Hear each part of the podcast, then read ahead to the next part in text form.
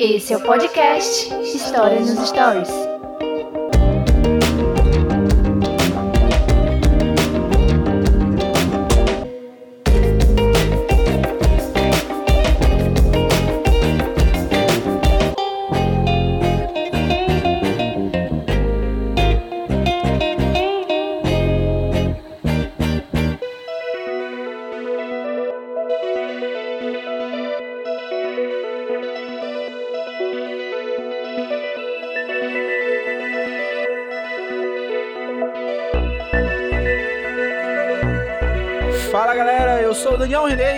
Podcast História dos Stories.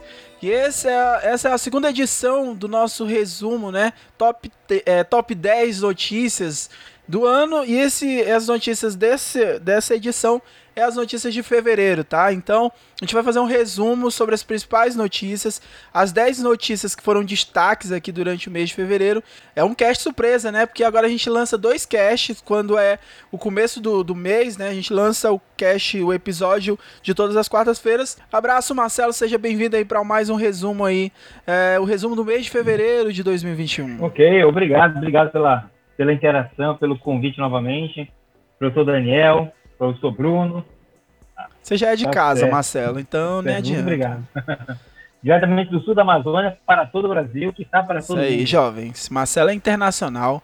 Rapaz, Bruno, eu queria ter o poder que o Marcelo tem em Rondônia, cara. Esse homem tem poder.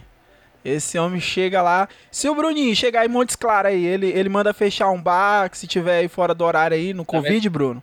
Abraço, Bruno. Seja bem- Seja bem-vindo aí ó, nesse cast de Salve, hoje, salve, cara. galera, beleza? Mais uma vez aqui, estamos formando esse timaço aí. Velho, eu não tenho moral pra, pra fechar, não. Eu tô querendo ter moral é pra abrir, porque aqui tá tudo fechado.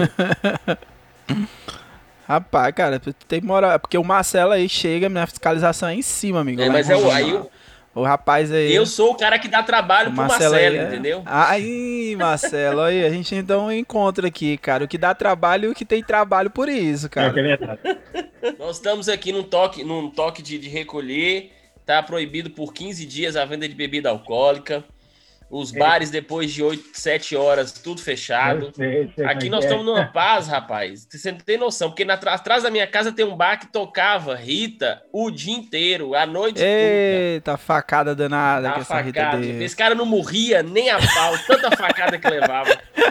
Ô, facada ruim essa. Ou mulher pra errar, né? Ou uma mulher ruim de mira.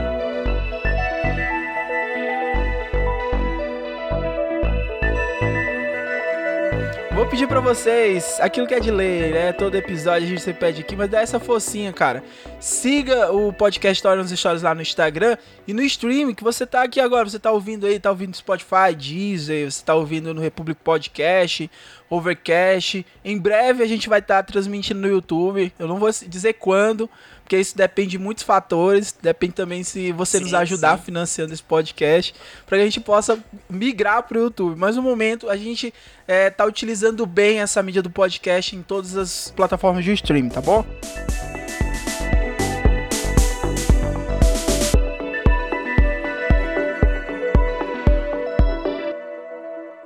Então a primeira notícia de hoje é o golpe militar em Minamar, tá? O exército ele derrubou o governo eleito e aí ele alegou que tinha fraudes, né? Várias fraudes foram cometidas durante o pleito, né? Durante o momento da eleição. É, fechou o acesso à internet, suspendeu os voos ao país, ninguém sai, ninguém entra. E aí a gente vai entender um pouquinho aqui sobre essa crise, como começou, entender um pouquinho o porquê dessa tensão. E essa é a primeira notícia é, de fevereiro que vai ser é, trabalhada aqui nesse cast. E aí, Morão, me explica aí que história é essa, cara? Como é que é esse negócio, esse lance aí do golpe Só militar? para se lembrar, Mianmar, o que foi no passado, era uma ex- ex-colônia inglesa, também muito conhecida como Birmania. Tanto que quem nasce em Mianmar, ele ainda se chama de Birmani. É uma tradição comum. Fica na região do sudoeste asiático, próximo a Laos e Camboja. E bem próximo ao Vietnã também. Para que você tenha uma localização espacial, para quem está nos ouvindo agora. É uma região que, em teoria, são de países de pouco desenvolvimento tecnológico, digamos assim. Sendo que Vietnã está entre os tigres asiáticos nesse momento. Mas, voltando para a questão de, Biam, de Birmania ou Mianmar. Mianmar passou por 50 anos de ditadura militar durante ah, o período pós-Segunda Guerra Mundial e sua des descolonização. E recentemente, quando digo recentemente, é 2008, 2009, chegou ao ponto de conseguir derrubar a última ditadura militar e chegar ao poder um governo civil, uma redemocratização para a nação. E isso está ocorrendo há mais de 10 anos, pouco mais de 10 anos. Só que ano passado, ah, e os militares tinham uma certa influência, tem uma certa influência em, em, em Myanmar. E nós temos que entender também que os militares nunca deixaram o poder, eles estiveram muito próximos no comando. Mesmo tendo civis no comando, muitos cargos de confiança, é, ministros de estados, eram confiados a militares. Então era muito diferente do, do Brasil, se você analisar com calma. Mas continuando. A presidente, Aung San Suu Kyi, é um nome complicado, professor. Não é fácil, Olha não. aí, rapaz. Isso Gostei. fala Tá, mesmo. foi bem direitinho, professor. Outro- velho? É, per- perfeito. Aung San Repita novamente, Kyi. repita, repita, vai lá. Aung San Suu Kyi. Parece. É oriental, né? É um nome Olha aí, diferente. né? Não Zé, como né? nós ocidentais. A- o- essa moça que eu falei, Aung San Suu Kyi, ela ganhou o Prêmio Nobel da Paz em 1991 e é uma grande ativista política pela, a favor da democratização em Myanmar. E a presidente que estava no poder, era a presidente Win Myint, ela estava buscando reeleição. Ah, o partido dela ganhou mais de 80% das eleições, do- do- dos votos apurados, agora em outubro do ano passado. Uma votação expressiva. E os militares nunca estiveram tão fracos pra, para o Congresso birmani, para o Congresso de Mianmar. E eles alegaram que houve muitas fraudes, ocorreram muitas fraudes durante, durante o processo eleitoral. E isso não está comprovado. Os organismos internacionais que se referem à apuração dos votos atestaram que foi um processo legal, legal. Os senhores, se os senhores, se os senhores lembrarem, há pouco tempo atrás, aqui na Bolívia, ocorreu algo muito similar. Militares deixaram de apoiar o presidente Evo Morales, que estava no seu processo de reeleição, e ele foi obrigado a se retirar da nação. Você deve lembrar disso algum tempo, acho que foi 2018, se eu acertar a data. Foi obrigado a se retirar. O interessante é que o- o- no mês de fevereiro deste ano começou com este golpe. E a transmissão, olha que coisa peculiar, estava ocorrendo uma transmissão ao vivo, das principais avenidas da capital, estava tendo uma, uma professora dando aula de fitness, de, de academia. Ao fundo, ela não estava percebendo, estava tendo marcha militar, os militares indo para o Congresso e para a Palácio Presidencial. Transmissão ao vivo pelas redes sociais. Ocorrendo a transmissão ao vivo, sem querer, a professora transmitiu essa, transmitiu essa, essas cenas. É, dos militares derruba, derrubando o governo da presidente, da, da uma mulher, da presidente da Birmania. O de certo que nós temos que entender é que os militares disseram que vão durante um ano, durante um ano, é a promessa deles, eles vão redemocratizar o país e promover novas eleições. O problema é que nós, quem conhece um pouco de história do Brasil, vai lembrar em 1964, quando ocorreu o golpe militar e de apoio civil também, em 64, nós tivemos algo sim, muito similar. Os militares também disseram que por uma questão de segurança institucional, eles assumiriam o poder temporariamente e entregariam o poder aos civis, pouco tempo depois. Só que esse pouco tempo levaram-se 21 anos. Isso no Brasil. Agora o que vai acontecer com Mianmar É o famoso, o golpe tá aí, cai quem quer. Cai quem quer, cara. Cai quem quer. Negócio de transição aí nunca funcionou, né? Isso aí é só história. É só conta. Mas assim, é, é algo, é algo que a gente tem que se preocupar. Primeiro, pelo seguinte ponto. É, essa questão foi só a segunda eleição depois do regime ditatorial que já era em- implementado em Mianmar. Né? Então, em 2011, ele encerra ali esse período da ditadura. E aí só vai haver mais duas eleições. E essa agora foi, foi a segunda. Né? Foi a segunda eleição. E essa moça aí, Aung San Suu Kyi, é isso mesmo, Mourão? Minha pronúncia tá Ó, os correta? militares já derrubaram o Mourão. Vocês estão vacilando aí, ó. Não, que é prêmio Nobel da Paz. A Aung San Suu Kyi, é prêmio Nobel da Paz. Isso Aung. San Suu Kyi. O que que acontece? Ela já passa por um problema muito complicado no próprio, na própria ONU, onde ela é acusada até mesmo de limpeza étnica no seu território, contra a, minor- é, a minoria muçulmana lá.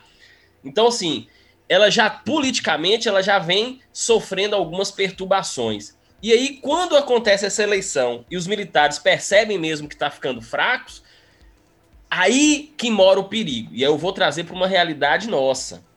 É, América. O Trump usou do mesmo discurso quanto a, a, a fraude eleitoral. peguem aí, em 2022 vai acontecer a mesma coisa no Brasil. Vai haver um tal de denúncia para lá, denúncia para cá, de, de fraude eleitoral, porque agora é o que vai reinar esse discurso. E aí os militares, numa, num, num filme até muito, muito repetitivo, tipo uma sessão da tarde, é, toma o poder e fala que só vai ficar por um ano. É muito complicado, viu? E, e o mundo tá, o mundo inteiro, os Estados Unidos também, o, com, com o Biden já tá de olho nessa questão do, de, de Mianmar, os outros países ali próximo. E aí o Mourão ele cita o Camboja só para ficar lá dentro aqui. Você sabe quantas pessoas morreram de Covid no Camboja, aí, galera? Quantos? Zero. Rapaz, lá é bom mesmo, o negócio, negócio ali é bonzinho, né? é um cadinho de Foi gente. infectado 950, 50, foram recuperados 460 e até agora não, te, não houve nenhuma morte de Covid no É um Camboja. cadinho, né, de pessoa, né, como diz vocês aí. Você vê como é que é a eficácia, né, da, da, da saúde Ah, lá. Pode ser que os dados também estão sendo é, manipulados, né? Também a gente. Conversa, rapaz, conversa, tu acha que isso tá acontecendo. Rapaz, eu vou te dizer mesmo, viu? É, tu é muito negacionista, Bruno. Tu, tu não, não quer acreditar, cara. Olha, e quem assumiu o poder lá foi esse general agora. Olha o nome do cara, né? O Min. Aung. Eu vou só falar o Min, tá? E o general Min, ele assumiu o poder após o golpe, né? E essa ideia de passar um ano aí, né? A teoria, assim, ele já era pra ele estar aposentado, né? Já era pra ele estar na reserva, né? Curtindo a vida dele, a tranquilidade. Mas é uma oportunidade dessa, né? De governar linda. Só um ano, cara, só um ano. Só um período de transição, né? Pra resolver os problemas do país. É tranquilo, ele re- resolveu assumir esse- essa, essa empreitada, né? E depois do, do, do fim do regime militar em 2011, né, encerrando esses 50 anos aí, o que me chamou a atenção, cara, duas coisas me chamaram a atenção.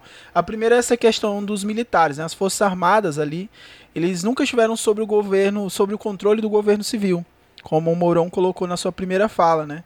É, sempre o exército estava ali sendo controlado pelo general Min, então era uma questão que os poderes eles não eram independentes, aliás, eles não, eles eram independentes até demais, né? Porque você percebe que as Forças Armadas elas nunca estiveram ali sobre. é, ali dentro, fazendo consonância com o governo civil. E um outro detalhe que me chamou, chamou muita atenção é as campanhas contra as minorias.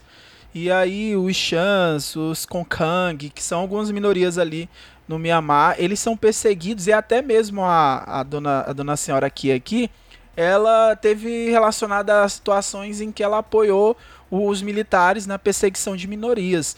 Você, Mourão, falou brilhantemente no começo da sua fala sobre ah, as mudanças ali do nome, né? Era Birmânia. Birmânia é, é em menção a uma etnia. E aí o governo militar, para tentar desvincular a essa relação com uma etnia, eles mudaram o nome do país. E um dado interessante, o país tem cerca de, de 50 milhões de habitantes e majoritariamente budistas. E aí tem a questão toda a tensão religiosa, que todas as outras religiões aqui elas são perseguidas, principalmente aqui os muçulmanos, eles acabam sendo perseguidos aqui por ser minoria em Minamar. Então essa é uma, uma, uma situação bem é, que é, é algo bem uma característica bem forte é, dessa isso ia região, né. Bruninho? E quem, quem tiver ouvindo esse, esse, esse cast vai entender que se você assistir o quarto filme do Rambo, que se passa na região de Mianmar, exatamente com essa questão religiosa, Daniel. Hum, É um dos últimos, é um dos, é o penúltimo filme de Rambo, se eu não me engano. Onde é é um dos filmes assim muito bons, por sinal, é sangue pra Anota todo quanto é lado, cena de ação fantástica. E ele passa exatamente nessa questão da fronteira de Mianmar, onde, e aí onde é que eu ia falar? Pessoal que tá ouvindo o cast, se você for no Google e procurar a figura do Min Aung velho, é a cara desses, sol, desses soldados de filme de Rambo, sabe? Aquele povo é fantástico, é icônico, tem um estereótipo fantástico. Então, quem puder assistir vai entender perfeitamente o que nós estamos falando aqui. exatamente. Mais alguma coisa, senhores, sobre Mianmar? Mianmar? Alguma coisa aí que a gente Olha, vamos precisa? aguardar porque ah, o resumo é sobre o mês de fevereiro. Mas É. gradativamente, basicamente todo dia na mídia internacional está saindo imagens. Ontem mesmo saiu uma, uma reportagem sobre mulheres que estão indo às ruas contra o golpe militar em Myanmar. Então está ocorrendo ainda situações referentes ao golpe do dia 1 de fevereiro de 2021. Exatamente. Então está em curso ainda. Então Quem sabe, não podemos até comentar de novo sobre essa mesma temática daqui ou No, algum... é, no próximo mês, que eu É. acredito que pode até voltar, né? Porque como tá em curso, como tá falando, então muitas atualizações estão acontecendo. Então é bom, vale a pena a gente acompanhar. E aí, Daniel. aproveitando que a gente tem esses resumos, com certeza a gente vai acompanhar esse caso. Fala, É, Bruninho. só pra gente finalizar o caso, fala de novo pra mim assim. Mais alguma coisa sobre Mianmar? Fala aí. Mianmar? Cara, eu te. Valeu, Não, deixa fala eu te falar, não vou te falar. falar, tia calma. Vou te me amar porque me amar porque você mora em Montes Claros, essa é na terra do Daci Ribeiro. E aí eu me amar. Sabe, Bruninho, o que que tava acontecendo hoje? Hoje eu tava eu, eu com a Thaís aqui, com a Thaís e a minha filhinha pro, pro hospital. Aí eu, mas ela a gente falou assim, a gente vai falar que nem mineiro agora, a gente vai falar que nem o Bruninho. Aí a gente começou, Bruninho. Ah, Olha, aqui, aqui é um cadinho disso, ali é um cadinho daquilo. A gente tava tentando falar que nem mineiro no meio da rua. Só que aí, cara, eu tava tentando falar. Que... Não sei nem por que eu tô falando isso, Bruno. Eu meti isso aqui no meio da, do, do cast. Só pra dizer, cara, que eu amo o seu sotaque, cara. Seu sotaque é muito bom, cara. O sotaque dos mineirinhos é bom Pois é. demais, cara. E é nesse sotaque que fica. Quando você falou assim, mais alguma coisa. Vai, fala aí, fala aí, fala aí. Que você vai entender. Mais sobre- alguma coisa, Bruninho? Sobre me amar. Eu te amo, hein? Ai. Nós mineiros é DG, a gente encurta as palavras. A gente encurta as palavras. É, me amar, é um cadinho, né? Um cadinho dali. Rondônia, Rondônia é mais próximo aqui do Piauí, assim, na, no, no sotaque, assim, a galera tranquilinha. aí. Então vamos lá.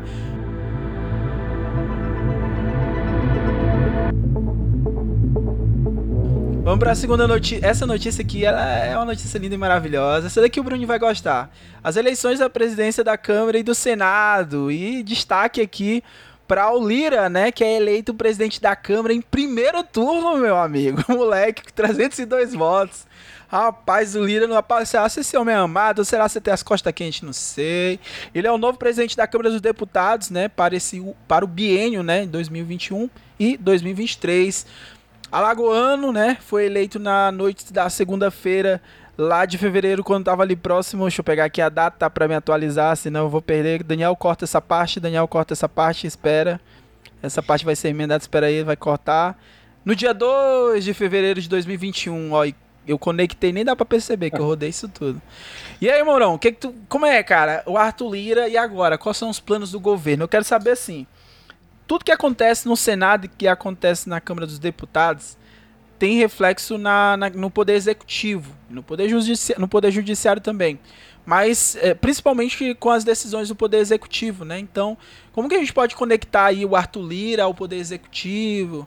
Será que o Poder Executivo ajudou, facilitou, sabe? Aquele Oh. contato ali com o Centrão. E aí, Dentro cara? daquela política, daquela ideia de séculos atrás, de tripartição de poderes de Montesquieu, executivo, legislativo judiciário, onde em teoria os poderes são autônomos, o que a gente percebeu nessas eleições é, da Câmara dos Deputados e do Senado Federal é o fortalecimento do poder presidencial de Jair Bolsonaro, porque todos os sindicatos dele, tanto na Câmara como no Senado, venceram as eleições. Não. Seja o deputado Arthur Lira, do PPL de Alagoas, como do senador Rodrigo Pacheco, do DEM, de Minas Gerais. E olha que o DEM... em Você não, acha, você não acha estranho isso, não? Todos os caras ganharam, os caras que o Bolsonaro apoiou. Você não acha estranho, não? Não acha, não, Morão? Foi muito coincidência, né, cara? Ou foi mesmo os caras votam mesmo? Não, o que eu sinto é um fortalecimento do poder da presidência. O presidente está ficando mais forte É. no que se refere ao poder legislativo. E, se prestarmos atenção, das três esferas, a única esfera que ainda fica barrando ou tentando é, controlar o presidente é o judiciário, o STF. Quem acompanha o noticiário gradativamente todo dia, seja ele mídia impressa, mídia virtual ou mídia televisiva, vai perceber claramente que é o STF que se posiciona contrário às decisões presidenciais. Nesse momento, Câmara e Senado, Poder Legislativo Federal Nacional, está em comum acordo com o presidente. Isso que eu ia, eu ia comentar. O senador Rodrigo Pacheco, do DEM de Minas Gerais, que venceu a eleição dentro do próprio no, no Senado, no caso, com 50 57 votos, ele, o partido, em teoria, seria contrário ao presidente. Porque o DEM, para quem não lembra, é o partido, por exemplo, do Rodrigo Maia. Até então, o Rodrigo Maia parece que vai sair do partido, não temos certeza ainda, vamos aguardar. É, o que a gente sente é o presidente ficou mais forte, na verdade, com esse processo eleitoral. A gente acabou de falar aqui da- das eleições norte-americanas, citamos elas. É, normalmente, você tem o presidente mandando numa casa, ou na Câmara ou no Senado. Aqui no Brasil, neste momento, o atual presidente da República, ele tem força de barganha, ele está basicamente comandando. as duas casas. Então ele tem em suas mãos basicamente o poder executivo e o legislativo na esfera federal. E só não tem o poder judiciário. É por isso que vocês vão ver muito na mídia o poder judiciário através do STF barrando ou tentando controlar um pouco o executivo e o legislativo. Só para poder mostrar, gente, fique bem claro. Quando você tem, e esse é um dos temas que a gente vai falar daqui a pouco, sobre a prisão do deputado Daniel Silveira. Quando nós temos o judiciário mandando prender um deputado federal é, do setor legislativo, demonstra claramente que tem brigas entre as esferas de poder no Brasil, seja ele executivo, legislativo, judiciário. Há, há uma, uma briga de valor, de poder. E nós, o povo, a gente fica só observando. A gente sente que está tendo uma briga muito feroz entre eles, lá em Brasília. Rapaz, esse trem é muito complicado, porque é, por mais que nós, né, alguns professores aí acham o nosso, o nosso excelentíssimo presidente uma pessoa meio meio, como é que eu posso dizer, sem parecer muito rude. Ai, sabe, genocida, burro, sei lá. Você vão, vão pense em alguns adjetivos. Mas a gente tem que tirar o chapéu pro cara, porque o cara é estrategista. Velho, ele consegue eleger o presidente da Câmara dos Deputados, presidente da Câmara do Senado, com o apoio ainda do PT. Pensa nisso. O presidente do Senado foi eleito, o Rodrigo lá, foi eleito com apoio tanto do Bolsonaro, que era o presidente dele de, de, de, de vontade, com mais 10 partidos, incluindo o PT. Ou seja, o que, que, você consegue entender por isso? E aí vem o Lira, que também teve o apoio do, do, do senhor excelentíssimo presidente. O que, que acontece? O Brasil, é, falando politicamente, a gente tem que falar de maneira muito triste. Primeiro porque o Lira ele vai ser presidente do Senado cheio de processo nas costas. Morão, você sabe se o Rodrigo o também tinha processo nas costas? Rodrigo Maia? Não, o outro, o Rodrigo Pacheco. Ah, Rodrigo Pacheco, desculpa. Eu estava pensando no Maia. Dá uma pesquisada. Até onde eu saiba, não tem não, Porque bem. como é que você... Só pesquisando. O Lira tem, cara. O Lira, o Lira, Bruno, só te Sim. cortando. O Lira ele foi envolvido num- numa operação aí chamada Operação Taturana. Que essa operação é uma operação linda nesse nome Taturana, que era o famoso rachadinha, né? Sim. De 2001 para 2007 esse esquema funcionava lá, lá na Lagoa, né, tranquilo, e era fraudes no imposto de renda. Os caras lá em montante chegaram a 200 milhões em 5 anos, cara. Nossa. E os valores que os, o Lira foi condenado a devolver, né, através dos empréstimos, que eles faziam empréstimos contraídos ali pelo Banco Rural. E é muito interessante essa questão, porque no Alagoas, no Nordeste, o Banco Rural, ele, ele tem muitos braços, né, porque aqui você tem muito trabalhador rural que pega esses empréstimos. E é comum que no Nordeste, minha mãe passou por isso, minha mãe tinha, ela participava de um grupo, de um empréstimo, né, dentro do Banco Uhum. era do Banco do Nordeste e ele- eles faziam tipo um consórcio e aí eles retiravam o investimento para poder aplicar, né, na, no- na, na, na lavoura, essas coisas. E em muitos casos a gente é, era descoberto naquela época de pessoas que eram que não existiam, que recebiam esses empréstimos e eram pessoas que era um CPF, o cara tava morto, era um cara que não existia. E aí era esse sistema de rachadinho que ele tá envolvido. Ele foi condenado a devolver 180, 182 mil reais, né? Ali apro- aproximadamente, né? de 100, 182. Então ele já tinha sido condenado. Só que, eu, dando uma olhada aqui na atualização, ele foi absolvido agora em 2020. Misteriosamente ele foi absolvido agora em 2020, né, cara? E aí os caras disseram que iam recorrer, né? Mas até agora ele tá de boas na lagoa aí, né? No é. Alagoas. É. Literalmente. Pois é, até então, pesquisando rapidamente, eu não sei se o Mourão aí conseguiu identificar. O Pacheco, aparentemente, não tem. Ele era até advogado criminalista, né? E ele teve que, que deixar a advocacia para poder assumir a cadeira aí no, no Senado. Mas assim, é, falar. Primeiro que a gente entende que o Brasil ele sempre vai ser comandado e foi comandado. E, e daqui 20 anos o Centrão vai mandar, né, velho? Porque e o melhor de tudo, o melhor de tudo, é pessoas novas entrando na política dizendo que é o novo e que no momento de eleição libera verba para Deus e o mundo para poder fazer parte do jogo. E isso é muito chato, porque se a gente vão fazer uma, vão fazer, já vão ficar gravado aqui que no ano que vem nós vamos fazer um podcast também com a retrospectiva do ano. Beleza. Você vai ver as mesmas notícias, velho as mesmas notícias. Sai presidente, entra presidente. Nós vamos ver as mesmas notícias. É compra do Centrão, é libera verba para isso. Verba para isso tem demais. É impressionante, é, é muito eu Fico indignado com isso. Só não tem verba pra comprar seringa, pra comprar Não, você vacina. vai comprar vacina na casa da tua mãe, rapaz. Tua mãe. Ai, meu Olha, Deus do eu- céu. Eu acho bom a gente analisar a questão da situação desse resultado das eleições no Congresso, na Câmara e no Senado. O mais, o mais relevante Demais. é que isso fortalece a figura do atual presidente. Ah, demais, o certeza. ex-presidente Lula já anunciou esse mês, mês de fevereiro, obviamente, de que se não houver uma oposição forte, o atual presidente eleger. Isso, vai ganhar de novo. Isso mesmo. Eita, pô. O que a gente Mas o Lula disse que ia se candidatar, né? O Lula disse que ia voltar aí. Aí come back, né? Aí nós Aí temos que o negócio- inventar outra facada, Aí, gente. meu amigo, Tem é que inventar entre a cruz e a agora. espada, meu irmão. Aí o negócio é escolhendo. Ai, meu Deus. Ó, Bruno, cuidado, os caras vão te pegar aí. Tu tá, tu tá mais perto do que a gente aí, do, dos filhos dele Não, aí. aí, só Então, lembrando, pessoal, gente, nós estamos falando aqui no podcast onde recentemente um menino foi preso porque fez uma piada na internet. E aí, tem vários juristas, viu, gente? Já deixando claro aqui que é inconstitucional a prisão do cara do início ao fim do processo, viu? Só para deixar claro aqui. E se eu for preso, por favor, campanha na, na internet. eu, eu puxo a Libera campanha, eu puxo a campanha no primeiro minuto. Hashtag Bruno Souto. Não, essa a campanha aí, cara. Libera Mourão, aí coloca o Mourão falando aí, rapaz, libera meu parceiro, rapaz. Eu gostei disso. A, a situação de prisão indevida nesse país, quando chegarmos numa, num dos temas, uma das temáticas de hoje, da prisão do deputado Silveira, aí já, uai. do. Desculpa, Até Daniel ó, Silveira, até- vamos, vamos ter que comentar essa situação, que há nesse momento algumas arbitrariedades sendo cometidas pelo setor judiciário. Hum. É lógico que o Poder Legislativo e Executivo cometem atrocidades, cometem há muito tempo nesse país, que não é se estranhar. Agora, o Judiciário, pessoas letradas, é lógico que nós temos uma. Nem já estou até adiantando alguma temática. Já, nós temos ministro do STF que nunca passou no concurso público. Você nem está fazendo lá como ministro do Já STF. entra. Brasil. É uma vergonhosa situação, mas isso aí é outra temática para daqui a pouco. da oportunidade.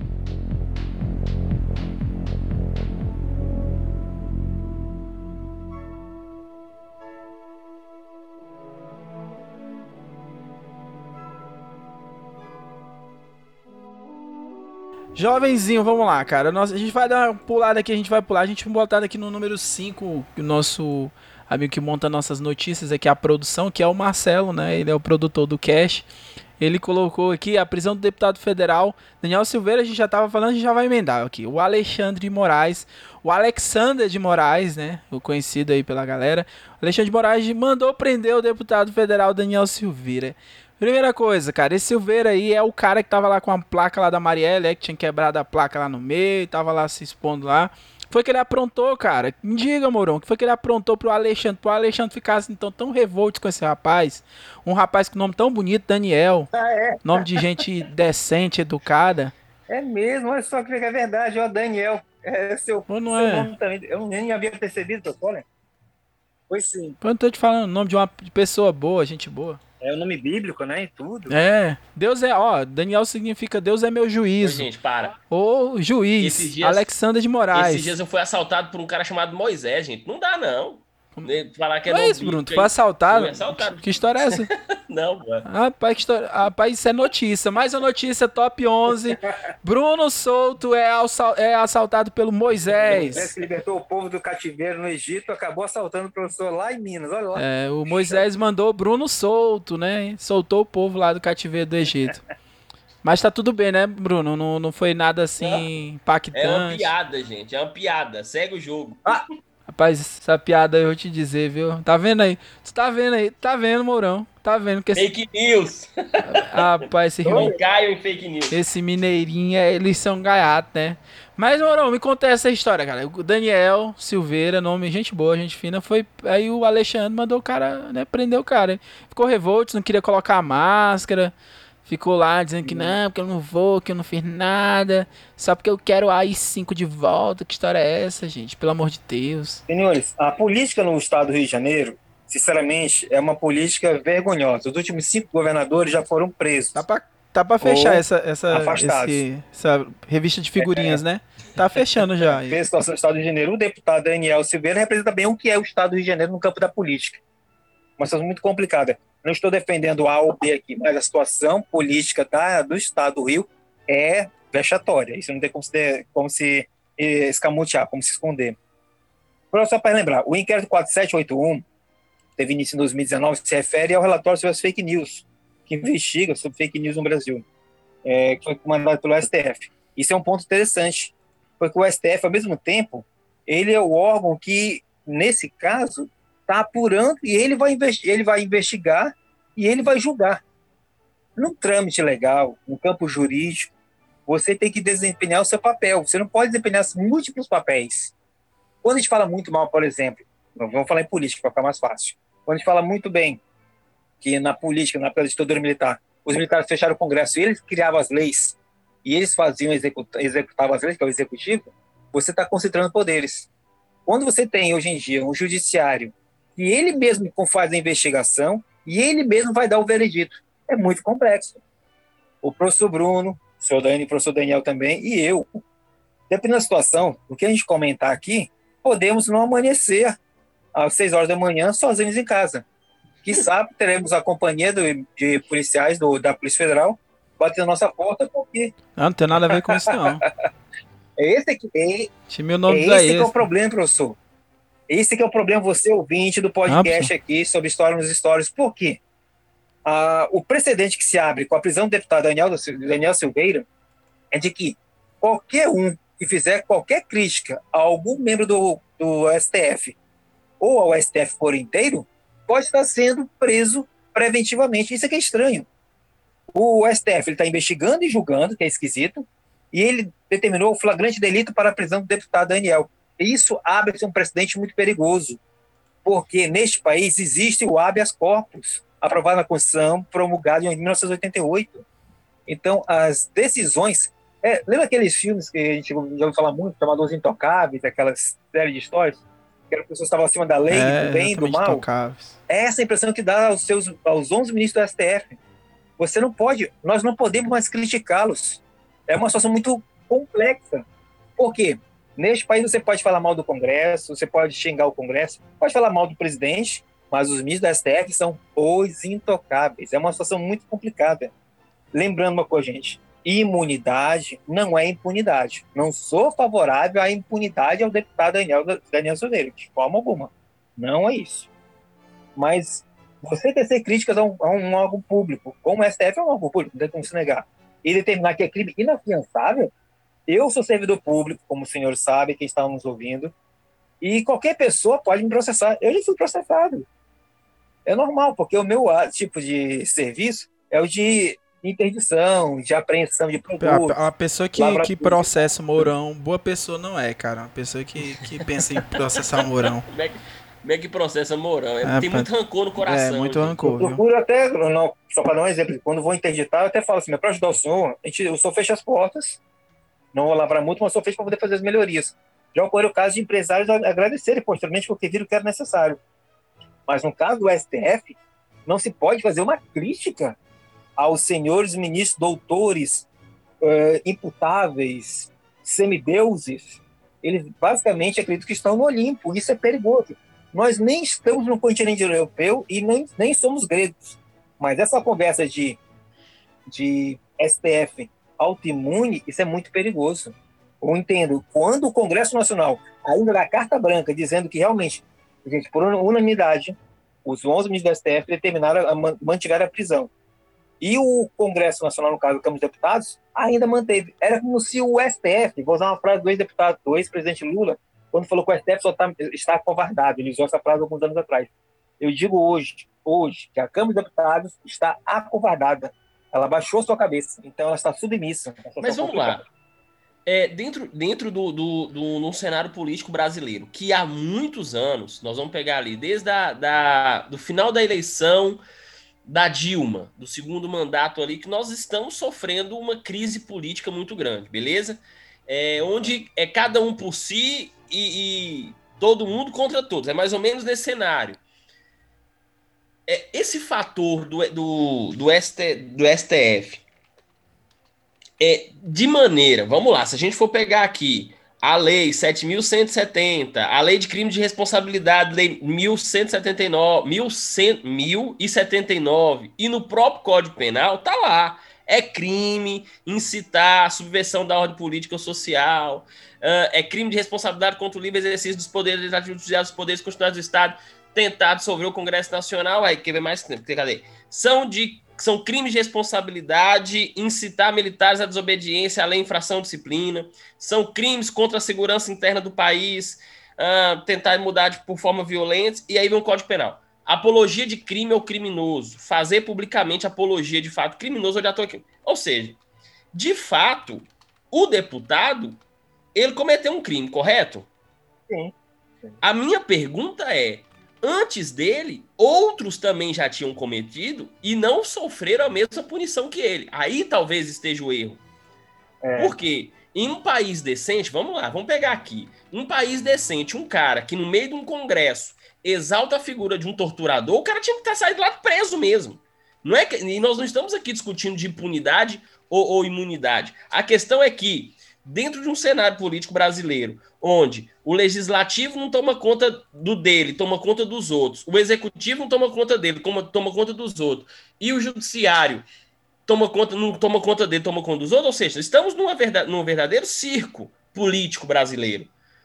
Eu recentemente, é, eu tenho comentado com a minha esposa, eu acordei com um texto na cabeça, onde eu, eu penso o seguinte, e eu estou até escrevendo esse texto que eu quero publicar ele futuramente existe no Brasil uma nova, uma nova classe social. E essa nova classe social é os políticos. Político é uma nova classe social.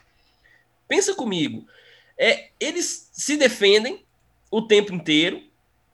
É, em situações assim, dependendo do rabo preso que o outro tem, vai ser favorecido, porque um, uns foram favorecidos, e esse deputado aí por infelicidade, aí ele vem num videozinho chorando. Olha, eu queria pedir desculpa porque eu exaltei. Porra, você é um político, você tem que mostrar exemplo, aí você tá lá. Ele devia ter sido preso do dia que ele cortou a placa de Marielle. Aí é outra discussão. Mas assim, dentro de um cenário político, óbvio que tá todo mundo agora jogando, jogando a seu favor. E infelizmente esse cara aí foi pego numa situação muito triste, onde mais uma vez, eu falo aqui, repito as palavras do Mourão. Infelizmente, o judiciário se coloca numa situação muito ruim. Por quê? Porque é uma coisa dúbia. E essa coisa dúbia, gente, se a gente for parar para pensar, começou lá na prisão de segunda instância. Lá quando começou aquela situação de prende Lula, solta Lula, prende de novo, aquilo já era uma discussão onde tinha questões políticas. Porque a uhum. segunda instância dentro do, do, do, judiciário já era um tema debatido, eles já tinham muito bem estabelecido, e aí, por um interesse político, ah, vamos voltar a conversar sobre prisão de segunda instância, porque nos favorece. Então é muito complicado. E aí o que? A gente vai comentar o quê? Não, não tem nem o que comentar, a não ser analisar os fatos em si. Vocês, vocês sabem quem é a Paola Daniel? Vocês sabem quem é a Paola Daniel? A Paola Daniel é mulher do deputado federal Daniel Silveira. Não. Olha que, que união maravilhosa, né? Ah, casa... a que pegou Cê... os, os o, o, o, que ela foi beneficiada com auxílio? Rapaz, o, ela foi ali no Diário Oficial da União em outubro, né, de 2020. Ela foi nomeada, né, né, pelos seus méritos, né, ali no Rio de Janeiro, né? Esses méritos aí você sabe. Se a gente percebe. Que, não, que... é próximo é, deputado, né? Ali, um saláriozinho de 5 mil ali, reais ali, lindo, maravilhoso, todo mês, tranquilo. E ela ali de boa. Só que ela tinha é, feito o pedido, né, pra receber o auxílio emergencial. Só que ela não cancelou, cara. Ela tava recebendo os 5 mil de outubro e deixou lá, lá né? Tá entrando o auxílio emergencial, né? E ela pensou a isso na defesa dela. Ela disse que ela pensou que ia encerrar automaticamente, né? Que ia cair lá, ia bater lá no, no CPF dela e disse assim: opa, essa aqui uhum. não precisa mais de auxílio. Mas ela gastou indevidamente esse dinheiro. Não. E aí. o que, que ela falou? Essa... Ah, dava muito ah. trabalho cancelar. É, é bem complicadinho, né? Parece até o Mineirinho falando, né? Ela disse assim, era bem complicadinho, né? Pra, é. pra, e aí, cara, atualizando a situação, né? É, tá, as coisas tá ficando ruim pro, pro Daniel, né, cara? Foi achado Ela dois foi... celulares na cadeia dele, hein? Também, mas só que agora, 16 de fevereiro, é, quando ele foi lá, preso lá, bonitinho e tal, e aí foram puxar a ficha dela, vir lá, resolveram exonerar ela do cargo, que ela tinha né, entrado em outubro do Instituto de Pesquisa de Jardim Botânico do Rio de Janeiro, Então não tá, tá legal pros Daniel não, né? O pessoal que tem Daniel no nome aí tem que ficar esperto, né, cara? Que o negócio tá, tá Ó, pesado aí, né, cara? Eu entendo. Confesso, eu não tenho nada a ver, eu vou logo falar pra vocês, eu não sei de nada. Ó, Eu aí então não você tá igual de o nada. presidente. Eu entendo. Eu não, eu não sei de nada. Eu entendo a preocupação do Mourão. E é realmente é muito, é, gente, é muito, é muito tenebroso você imaginar que hoje na- no Brasil existe uma esfera que se coloca acima de todos. Isso é muito preocupante, onde eles não conseguem seguir a própria Constituição que eles estão lá para defender. Eu entendo essa preocupação do, do, do, do Mourão como funcionário público. Tá aqui, ó. Essa semana, é, foi essa semana mesmo que colocou movimentos políticos nas universidades. Não teve isso, Mourão? Sim, sim, teve mesmo. né? Teve, teve uma, uma coisa. Colocou como crime as manifestações políticas dentro de uma universidade. Ou seja, dentro de uma universidade onde tem que acontecer o debate, não se pode também. Então é muito preocupante. Então nós estamos vivendo aqui uma pré, uma pré-ditadura de todos os lados. Porque o de menino está sendo preso injustamente, não tem liberdade de expressão. E quando você fala liberdade de expressão também, você precisa medir suas palavras. Não é só porque eu tenho liberdade de expressão que eu vou falar lá, que eu vou dar é, é, voz para um ditador, para um, um- um torturador. Vamos lá, tem, tem é, é, a tolerância para o intolerante. Então é muito complicado. Estamos vivendo tempos sombrios, viu, gente? Que tem tudo a piorar. Como o Eric Hobsbawm já escreveu a respeito, o século XX é uma É, cara, tá complicado, extremos. né, velho? Estamos vivendo agora a época, ou a era, da, dos extremos também, que se refere a do campo da política.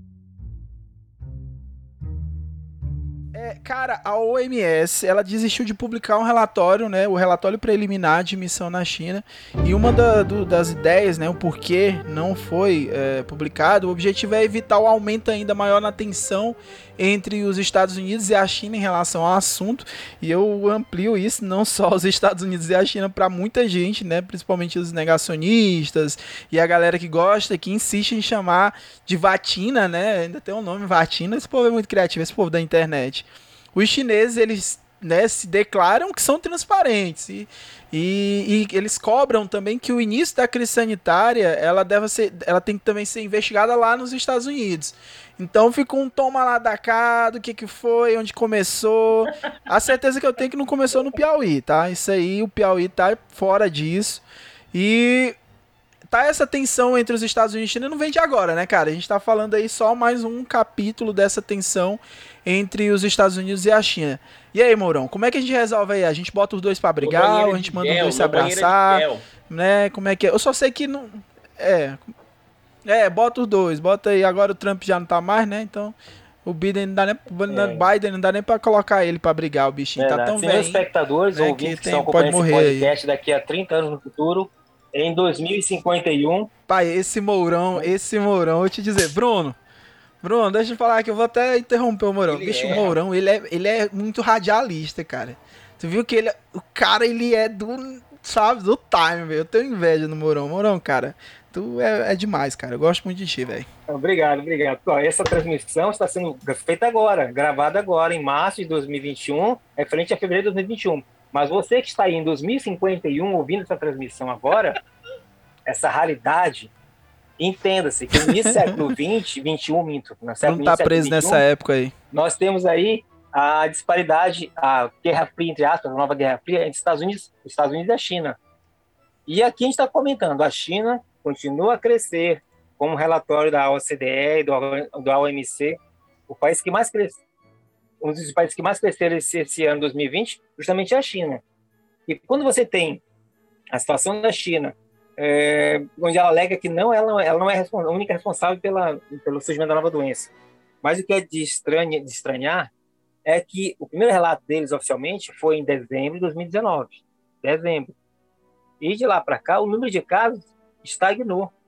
E pelo que eu me lembro, se eu tiver feita a pesquisa correta, não chegou a 10 mil casos. No país mais populoso do planeta, em 2020 e 2021, no caso 2019, no, que no caso começou o primeiro caso oficialmente, A China só conseguiu registrar 10 mil casos, e um dos que a gente vai já falar aqui sobre o número de mortes, por exemplo, no Brasil já passou 250 mil, nos Estados já passou meio milhão de, de mortes. É muito estranho. Esses dados parece que não são verídicos. Parecem, eu estou usando o termo parecem, que não são verídicos. E o mais interessante, a OMS, com esse relatório, ele é não conclusivo. Ele não sabe nem dizer onde começou e por que começou. Só sabe dizer que não foi em laboratório. É complicado. Se ele assume que não é, não é conclusivo, como é que ele já pode falar que não é em laboratório? É muito estranho. É muito refutado. É, é muito mas estranho, um estranho. Tô aqui, minha esposa tá aqui, ó. Minha esposa é enfermeira. E ela tá aqui me dizendo o seguinte: isso também, Mourão, vamos lá, vamos trabalhar. É, vem questão de cultura, né? É uma questão de cultura, sim, de ter tudo coisa muito bem, muito regras, muito bem organizado. Pô, os caras cons conseguiram construir um hospital em Uma quê? semana. Em uma semana. É, hein, semana passada saiu a notícia que o AN, né, de onde surgiu os primeiros indícios aí dessa doença, o AN ela já está funcionando normalmente. Então, assim, quando eles viram e perceberam, gente, obviamente que a gente está trabalhando aqui com perspectivas, claro. É, quando eles perceberam a gravidade, conseguiram evitar, conseguiram controlar, conseguiram é, manter naquela, naquele local, e eles são muito rigorosos com, com, com as regras, fora as manipulações de dados, porque a gente conhece muito bem a China, ela é possível e capaz de fazer isso. E outro ponto, o fato dela aproveitar uma crise financeira a partir de uma crise da saúde não, não, não, não, me assusta, porque nós vivemos num mundo capitalista e a China ela tem sua economia capitalista, onde ela automaticamente vai crescer em cima disso.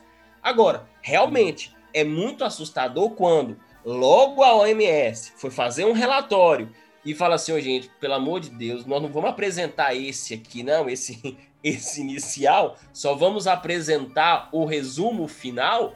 Realmente é algo para começar a ficar com a orelhinha em pé. aí, E né? essa questão de, de, de, É, do- Wuhan, né? Tem um caso, assim, que chamou muita atenção na época, que foi justamente de uma advogada, né? Ex-advogada, no caso, que ela teve seus direitos cassados, né? Que é a Zhang Zhan. Eu não sei se eu tô pronunciando o nome correto dela, mas ela é uma testemunha ocular, né? Dessa fase inicial da, da, de Wuhan, né? De todo, tudo que aconteceu. E ela foi presa pelo governo comunista chinês porque ela começou a divulgar a imagem dos corredores dos hospitais, né, lotados, e ela tinha um olhar bem é, claro do que estava acontecendo, né? Era sem filtro, o marco zero do coronavírus ali na China e ela mostrou ali os primeiros meses da pandemia, né? Esse vídeo ele foi publicado por ela e ela acabava ali falando, mostrando os corredores e, e um, um soldado, né, questionou por que, que ela estava gravando aquilo e ela foi é, foi presa, ficou sete meses presa, né, assim, colocada na prisão. Depois ela foi condenada, se eu não me engano, a quatro anos. E ela foi condenada por isso, né? E dentro lá do, do crime que ela cometeu, ela, o crime dela é por criar problemas e provocar distúrbios. Então esse foi o crime dela. Então assim, um governo que já parte desse princípio de tentar é, limar qualquer possibilidade de que as pessoas elas possam ter o- a real situação, né, o, a real vislumbre da situação, a gente já percebe que muita coisa pode ter sido mascarada e foi mascarada.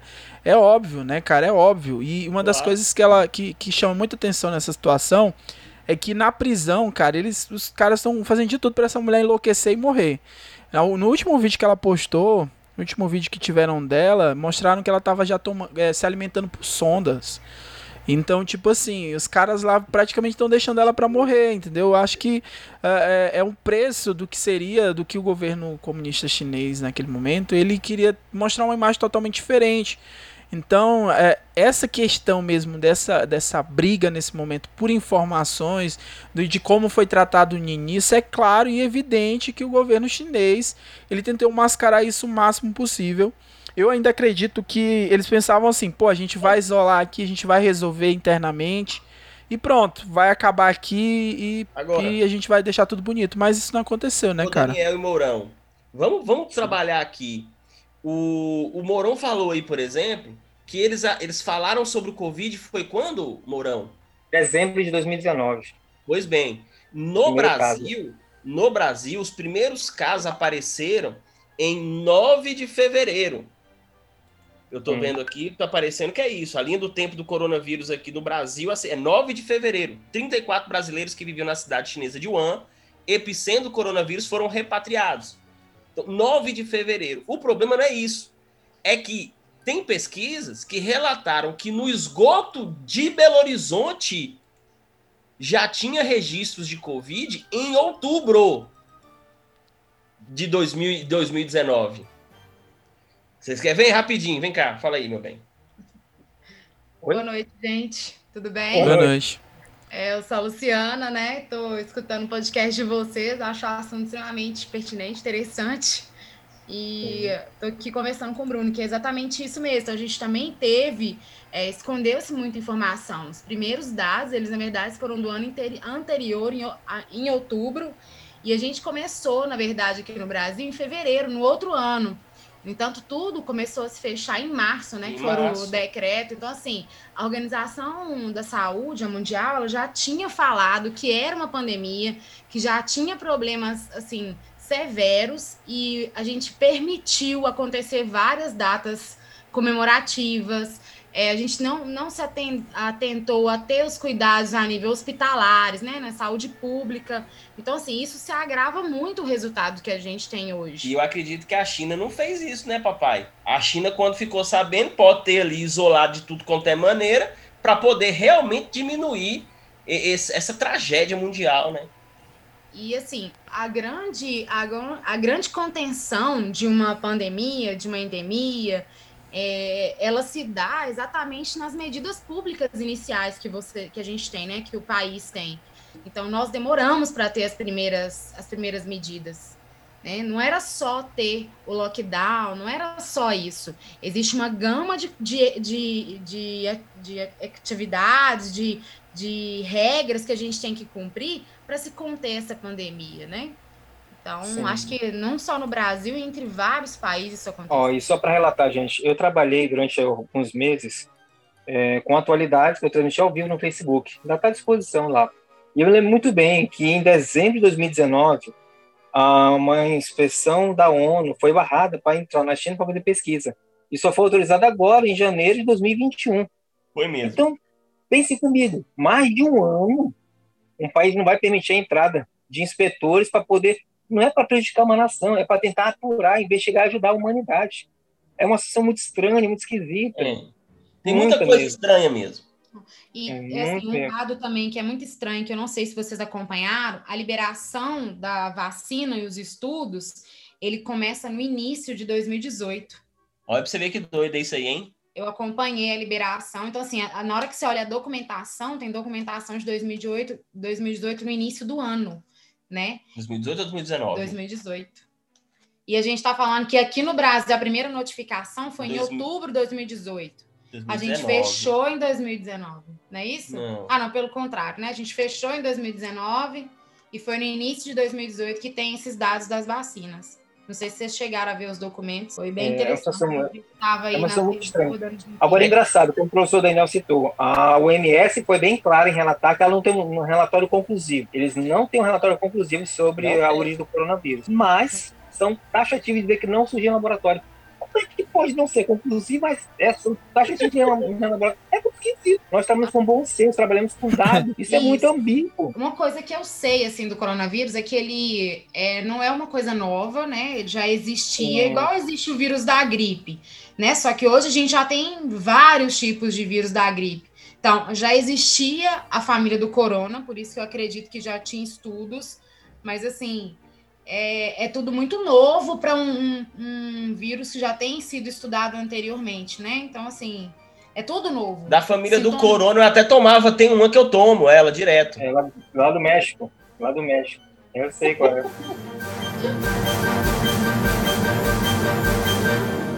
Mas tem relatórios conclusivos dela. E olha, eu não sei os senhores, eu já peguei Covid-19 e eu me, eu, eu me experimentava, eu ficava me adaptando. Eu percebia que basicamente o vírus ele estava a achar uma resistência fraca na minha imunidade.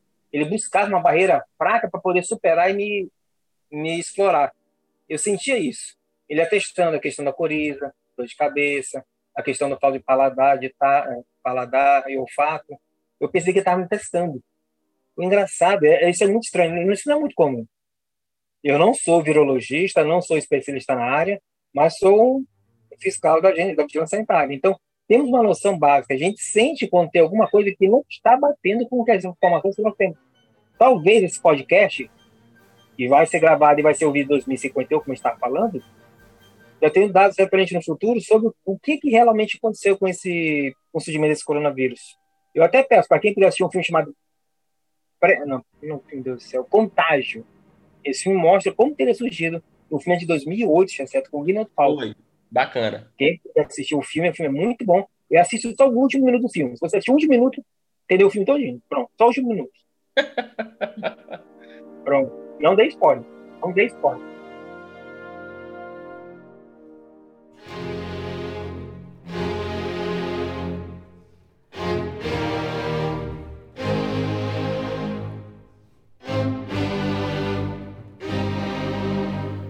Rapaz, sei que vocês estão falando disso aí, mas a gente vai, a gente vai, a gente vai para a próxima notícia que é o que interessa, que movimentou todo o Brasil, tá? Vocês estão falando aí dessas coisas aí que é, são irrelevantes aí, essas coisas. Mas a gente vai falar agora da eliminação da Carol com Car do BBB 21. Por que não falar desse evento que é um evento cívico, né, político, religioso, congregacional da família brasileira em torno de uma competição, né, onde coloca pessoas enclausuradas é lá e tipo como fosse ratos de laboratório, a gente fica examinando a vida deles ali. E aí, galera, Carol com K, ela representa o que é de mais belo no Brasil, é, como aquela, sabe, o, o, o brasileiro ser aquele, aquela pessoa que é afável, que cuida daquele que tá caído, de, que ajuda. Pô, pronto, vamos lá então. Ó, o que, que acontece, cara? Se você tá fora do Brasil, não tá sabendo de nada, tá acontecendo Big Brother Brasil 2021, tá? Esse 2021, ele é uma tentativa de sucesso de 2020. Quem assistiu 2020, o BBB caiu numa época em transição, né? No momento que o Brasil estava entrando na questão do Covid-19, aí estava começando a ter lockdown. E explodiu, cara, foi sucesso. Pessoas que diziam que o BBB era uma forma de alienação, que, que o BBB não trazia nenhum tipo de informação. Os caras estavam tudo no Twitter apavorado lá falando, era todo dia, era Manu, era Prior, era Babu. E explodiu. E essa edição de 2021, muitos desses famosos, eu acredito que pensaram assim, pai, é uma oportunidade de me fazer, não vou me dar bem aqui.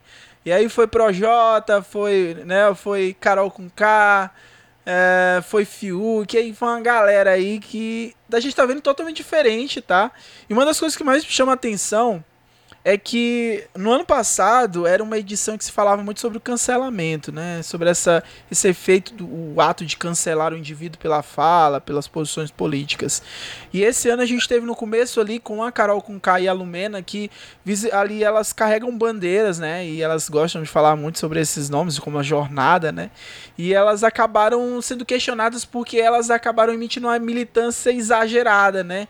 Onde elas acabaram se utilizando da agenda, eu estou falando vários termos que ela usa, se utilizando da agenda para, sabe, se promover ali dentro da competição do Big Brother. Então é, é interessante analisar como que o Brasil ele está se colocando como uma sociedade, né? Como tudo assim a gente está vendo Big Brother de forma diferente, né? A gente está observando e lá eles sabem que eh, tudo que eles falam ali dentro repercute muito aqui fora. E a Carol com K foi um, um grau de rejeição, foi a maior rejeição de todo o tempo, foi 99,17. Ela superou a pontuação do Nego Di. E eu acho muito interessante eu estar tá comentando agora essa notícia do BBB, cara, em, em nas 10 notícias mais importantes de fevereiro, para você ver como o Brasil ele tá muito preocupado com a quarentena, né, cara? A gente tá preocupado, assim, com a saúde do povo, né, cara? Pelo menos a, a, o entretenimento tá garantido, né, cara? O entretenimento tá de boa. Rapaz, é, eu nunca assisti o BBB, eu confesso. Ah, não assisti é. não um episódio, Bruno? Pô, não, aí, é o que eu ia falar. Por exemplo, ah. eu, não, eu não acompanho o BBB, mas eu tenho a capacidade de, de, captar as coisas muito rápido. Então, se eu vejo uma notícia, duas, três ali, eu já sei o que, está acontecendo, sabe? Então, o que, está acontecendo? Dali... Vai lá, eu quero ver agora. Vamos lá. Rapaz, Caio ou Juliette vai ganhar o BBB, é fato. Anotem isso aí, cara. A gente tem dois tá meses ainda de programa. E aí a gente vai trazer o resultado. O pai solto, o pai Xavier, o pai Bruninho está dizendo que é o Caio ou, ou a Juliette. Isso. Por quê? É, não, porque eu não vou, não vou, não vou entrar nos métodos. Não, tem que dizer o porquê. Não. Tem que dizer o porquê. que é... Por quê, velho? Por quê, Bruno? Vamos lá. Primeiro que Caio, ele faz a, a tribo do, do sertanejo da roça. Hum. O Brasil é um país agrícola e nós temos muita gente na zona rural que se identifica com Caio. Fechou aquilo ali. Hum. E lembrando que o maior é, é, estilo musical hoje escutado no Brasil é o sertanejo. Então, pegando por esse lado, e é o cara boa praça, o cara que faz uma piada, é o cara que, que solta um peido ali e faz graça com o corpo. É, é um cara. Você, de alguma maneira, você fala assim, pô, gostei desse cara. É o cara que você queria chamar pra tomar uma. É tipo. É, meu Deus Juliette. céu. E a Juliette? Juliette, ela faz o brasileiro raiz. É o que não tá sabendo de nada. A bicha é mais inocente do que tudo. A bicha não sabe jogar, ela não sabe fazer nada de bom, mas ela é divertida e ela é do Nordeste. Então, assim, Que é o melhor lugar do Brasil, uma- né? Que é o melhor lugar do Brasil. é o melhor lugar do Brasil. Ela tem um carisma, o povo faz ela de besta. Você tá entendendo? Então a chance dela ganhar o Big Brother é assim, ô tadinha dela, é mais ou menos é isso, Bruno? Aí Não é uma bicha não é tadinha, não, Bruno. Ela é esperta. Vai ser Tá sabendo jogar. passa essa mensagem. Ela tá sabendo jogar. Ela, ó, pra você ver a Carlinha. A Carlinha que é Carlinha, de um, um dia ela era o Ixalá. Ixalá! Todo, todo mundo gostava da Carlinha. Deixa lá. Agora ela virou vilã e tá todo mundo odiando a Carla. Mas pensa comigo. Eu confesso, eu nunca assisti o Big Brother. E olha que eu tô dando análise assim. Eu tô amando essa análise tua aí. É- Análise aí, é teu especialista de BBB, teu especialista que nunca assistiu o BBB, cara. Ó. Sou eu. Nós vamos fazer o É processo. o analista, é, é o- faz análise das análises do BBB. Exato, exato. A questão. é, e aí, entrando Agora, eu, já pera aí, no- rapaz. Agora eu descobri como é que tu fez teu trabalho aí, tua, tua monografia. Foi desse jeito, né?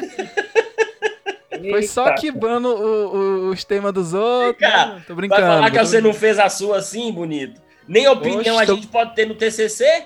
Então tem que Oxe, mas eu, eu não outro. Eu, interpre- eu interpretava minhas fontes, meu amigo. Eu- minha fonte quis dizer isso aqui, isso aqui, Fechou. então pronto. E aí, entrando no tema do, do, do podcast, que é a eliminação da, da Carol Conká, a gente entra num, num, num limbo é, de tempo e espaço muito diferente dentro do Big Brother. Por quê? Porque a Carol Conká, ela simplesmente, ela veio, ela, é negra, né, negra, ativista, militante e conseguiu jogar tudo pro ralo, tudo que ela poderia representar, ou que ela representava aqui fora.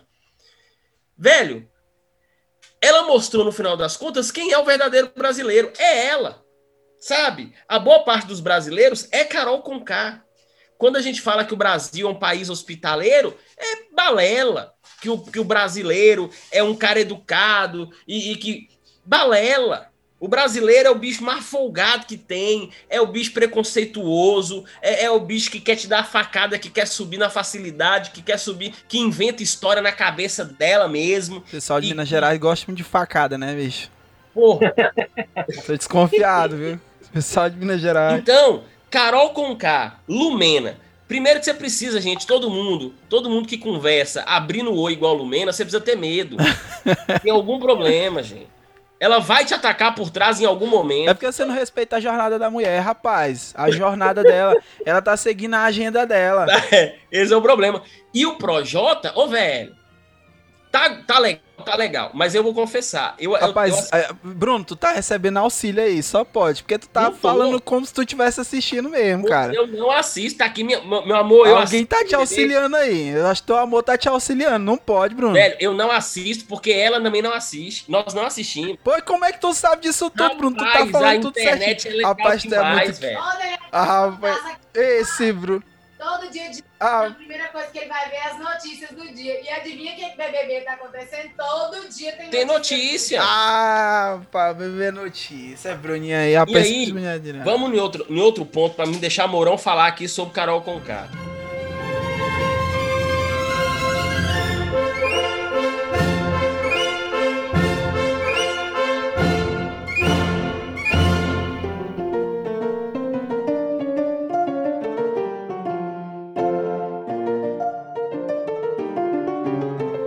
Agora veja, continuando e pra gente finalizar aqui, pelo menos a minha parte, que eu vou deixar o Morão falar. Olha como é que nós somos engraçados. Hum. Recentemente eu assisti o Show de Truman, o filme com Jim Carrey. Ótimo, muito bom. Perfeito, Tu assistiu pela primeira perfeito. vez, foi?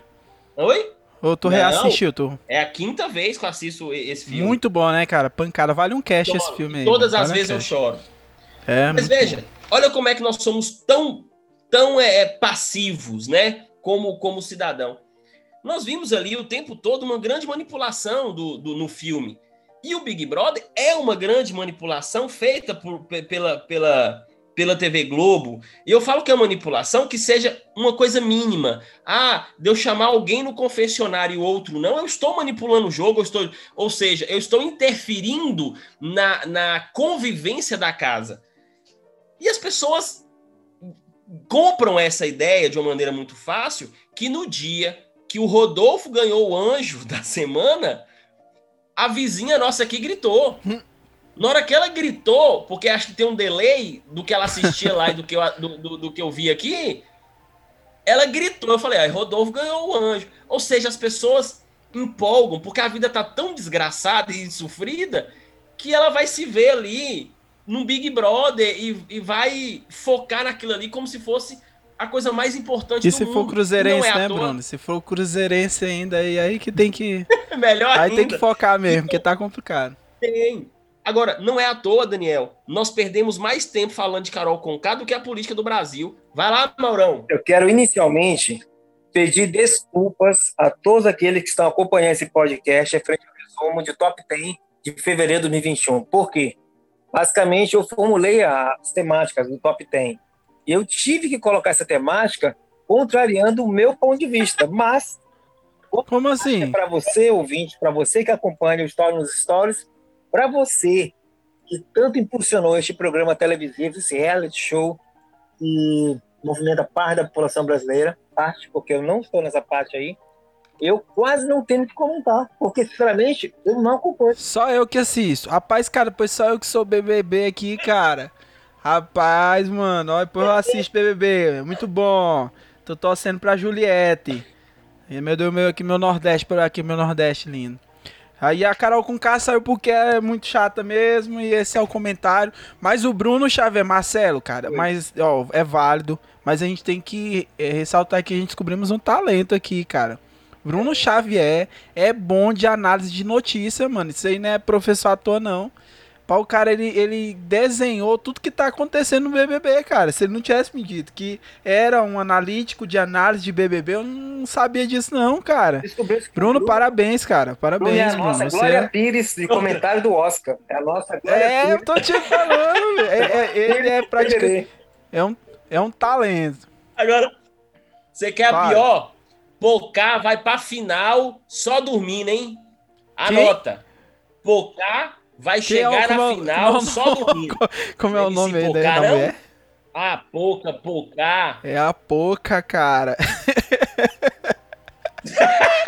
Ô, rapaz, tu tá ganhando 10, Bruno, bicho. Tu- Eu vou tirar, eu vou tirar essa parte, Bruno, que é pra ficar com lá em cima mesmo. Tu tava ganhando meu 10, bicho, eu já tava aqui, ó, botando a nota 10 pontos. É, É, e eu ia botar aqui, aprovado com louvor, né? Aprovado com louvor, mas agora eu vou botar 9.1, tá? 9.1, porque errou o nome da pouca aqui, tá? Galera, então é o seguinte, depois desse momento lúdico, tá? De BBB, a gente vai falar agora novamente sobre política. Não, vamos fazer o seguinte, Mourão. Vamos deixar esse tema de número 6, que é a nomeação aqui do novo Opa. presidente da Petrobras, para o número 7. A gente vai antecipar aqui a final do Brasileirão 2020, porque o meu amigo Bruno Souto é campeão brasileiro. Parabéns, Bruno. Você comemorou muito, né? Ô, final roubada, Bruno. Rapaz, foi roubado, Bruno. Foi roubado. Foi roubo. A gente tá falando só de Pão e aqui, ó. circo, Hoje a gente tá falando de agora. pão e circo Não e tem, roubo no agora, Brasil né? não tem o melhor pão e circo do que futebol, né, É velho? só pão e circo aqui. E aí, Xavier, você acha justo o, título do Flamengo? Só duas rodadas, cara. Ó, só, só liderou Justo. duas rodadas e pra foi gente falar campeão, de cara. justiça no futebol é muito difícil. é muito complicado, sabe? É, mas, mas, é, como diz Renato Gaúcho, né? Às vezes você tá ali numa festa, o cara tá ali com a lábia a festa inteira, não consegue levar a mulher pra sair. Aí chega um outro 15 minutos e consegue. Foi o que o Flamengo fez. Olha que ele foi, ele foi cancelado. Só falou precisou isso de duas rodadas pra gente ser campeão. Mas de fato não foi assim. Viu? É, o Flamengo, ele. Velho, o Internacional ajudou muito. Não. O Internacional ajudou muito, o São Paulo ajudou muito. Eu vou, eu vou soltar um áudio, vou falar o que eu falei no meu grupo de, de torcedores. Eu falei assim: olha, a sorte do Flamengo é que o Internacional, o São Paulo e o Atlético é pior do que ele. Porque o Flamengo, eu, eu juro pra você, comemorei, comemorei. Mas eu comemorei a, a- o empate, a anulação do gol do Inter. Eu não, eu não comemorei a vitória do Flamengo porque nós perdemos. Nunca vi um trem desse. A gente ganha perdendo, enquanto o outro ganha e perde. É a Dilma, rapaz. Foi a Dilma que inventou esse negócio. Tá se cumprindo agora esse ano. Mas vamos falar. Ó, mas eu, eu quero saber a opinião É do vice-campeão da Libertadores, tá? Eu quero saber aqui do, do Mourão. Mourão, você acha que foi justo o título do, do Flamengo, Mourão? Você que é vice-campeão da Libertadores. Isso, sou Santista, é verdade.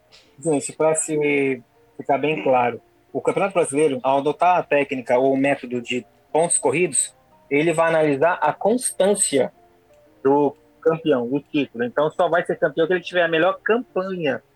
E, querendo ou não, o Internacional perdeu oportunidade quando na reta final ele foi perder em casa para o esporte, por exemplo. Não foi capaz de vencer. Perdeu pro próprio Flamengo, perdeu pro próprio Flamengo. Não foi capaz de vencer casa. Verdade. E que não, Confronto não, direto, não, né, e que, sabe, não podemos esquecer que o São Paulo terminou o primeiro turno, entre aspas, primeiro turno, na frente disparado, e todos já diziam que era o campeão. O São. Paulo tinha uma grande chance, grande oportunidade de ser campeão brasileiro, mas deixou perder no segundo turno. E fez, pelo que eu me lembre, a pior campanha de todo o segundo turno desse Brasileirão 2020, 2020. 2020, na verdade, né? Terminou 2021.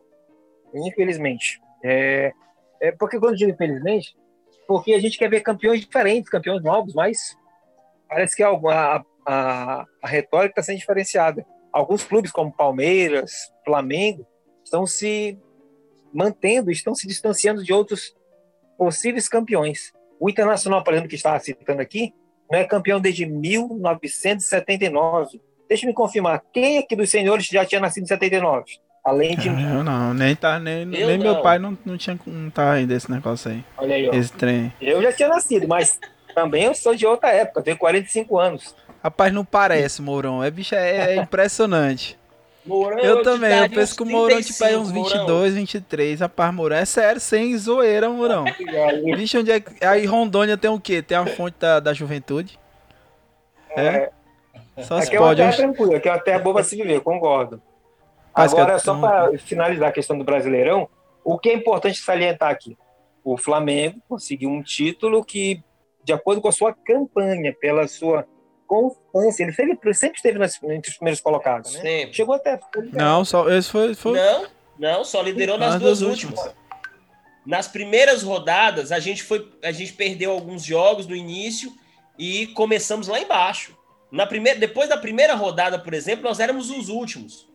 E aí, numa, numa crescente, quando nós chegamos entre os quatro, realmente nós não saímos.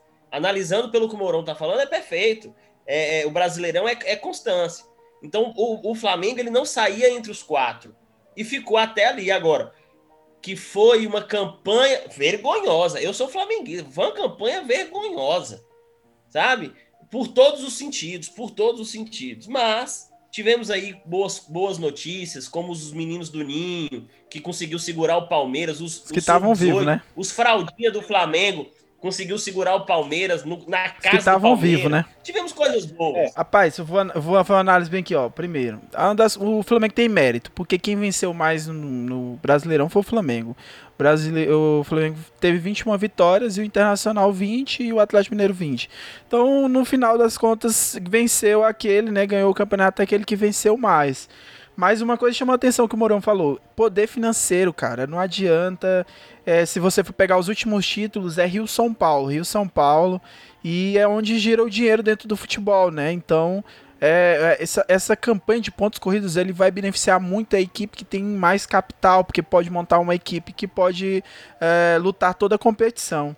Vale ressaltar também dois pontos aqui. O Grêmio, ele é um dos times, é o time que mais empatou no campeonato, né? O, o Grêmio ele teve 17 empates e ele perdeu menos que o Flamengo, ele perdeu só 7 vezes. Então, você percebe que empatar não é um bom negócio, porque quando você vai olhar lá na tabela, o Vasco, né? Se você olhar aqui o Vasco, a gente tem que falar do triste, né? Desse momento do Vasco aqui. O Vasco empatou 17 vezes, né? E, e o Goiás 19. Então, esse time que empata muito, a tendência é que ele, que ele, que ele sofra, né? A derrocada que ele caia. E aí, no final, Vasco, Goiás, o Coritiba e o Botafogo caíram para a segunda divisão.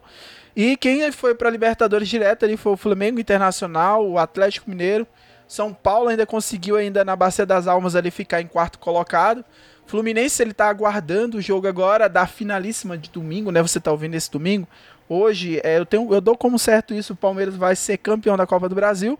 E aí o Palmeiras sendo campeão da Copa do Brasil, por já ter a vaga da Libertadores, por ser o atual campeão da Libertadores, ele o Fluminense ele vai direto aí para a fase de grupos, né? E aí sobra uma vaga que essa vaga pode ser é, aqui do Santos, mas aí já o Santos já tá já dentro, né? Então é basicamente isso, cara. O Brasileirão ele foi isso. E eu me arrisco a dizer, cara, se o Palmeiras tivesse a oportunidade de jogar o Brasileirão da forma correta, né? Se a CBF não tivesse é, eliminado, né? A, Rapaz, cara, é, esse ano é um, foi um absurdo, cara. O Palmeiras jogou mais de quase 80 jogos. É um dos times que mais jogaram no mundo. E o, o presidente, da, o vice-presidente da CBF disse que o problema disso tudo era o próprio Palmeiras por estar tá ganhando muito. tipo, ele disse que o problema é o Palmeiras que ganha muito, cara. Eu vou lá saber que o Brasil é muito, confuso. Ó, só para poder finalizar a questão do Campeonato então, Brasileiro. Muito confuso. Entenda que a gente, o Brasil adotou o um modelo europeu de pontos corridos tentando copiar o um modelo que deu certo no continente europeu, porque não é prático do nosso, do nosso campeonato regionais esse negócio de pontos corridos. É típico nosso ter final mesmo.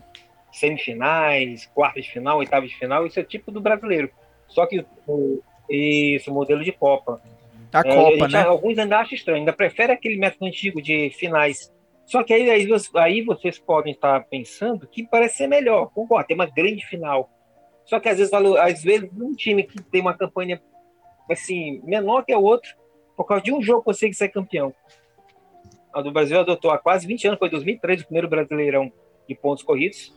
Até o Cruzeiro, primeiro campeão. É, é uma forma de valorizar o time de maior constância no campeonato. Essa o Cruzeiro foi bicampeão aí. Foi em 2013 e 2014. E o Flamengo tem esse feito também, né? Do bicampeonato, né? Feito agora em 19 e 20. É, é. O Cruzeiro também, o São Paulo também em 2005, 2006, o Palmeiras em 92 e 90, 93, 94. Alguns times eles conseguiram esse feito. O Flamengo tem a oportunidade agora, a oportunidade agora de ter um tricampeonato que até agora na história do, do Campeonato Brasileiro não houve. Então, Mourão, vamos lá, cara, vamos caminhar aqui. Tá, depois Olá. desse momento de futebol muito bom, cara. Eu tô pensando em entrar na crônica esportiva, eu gosto muito de futebol.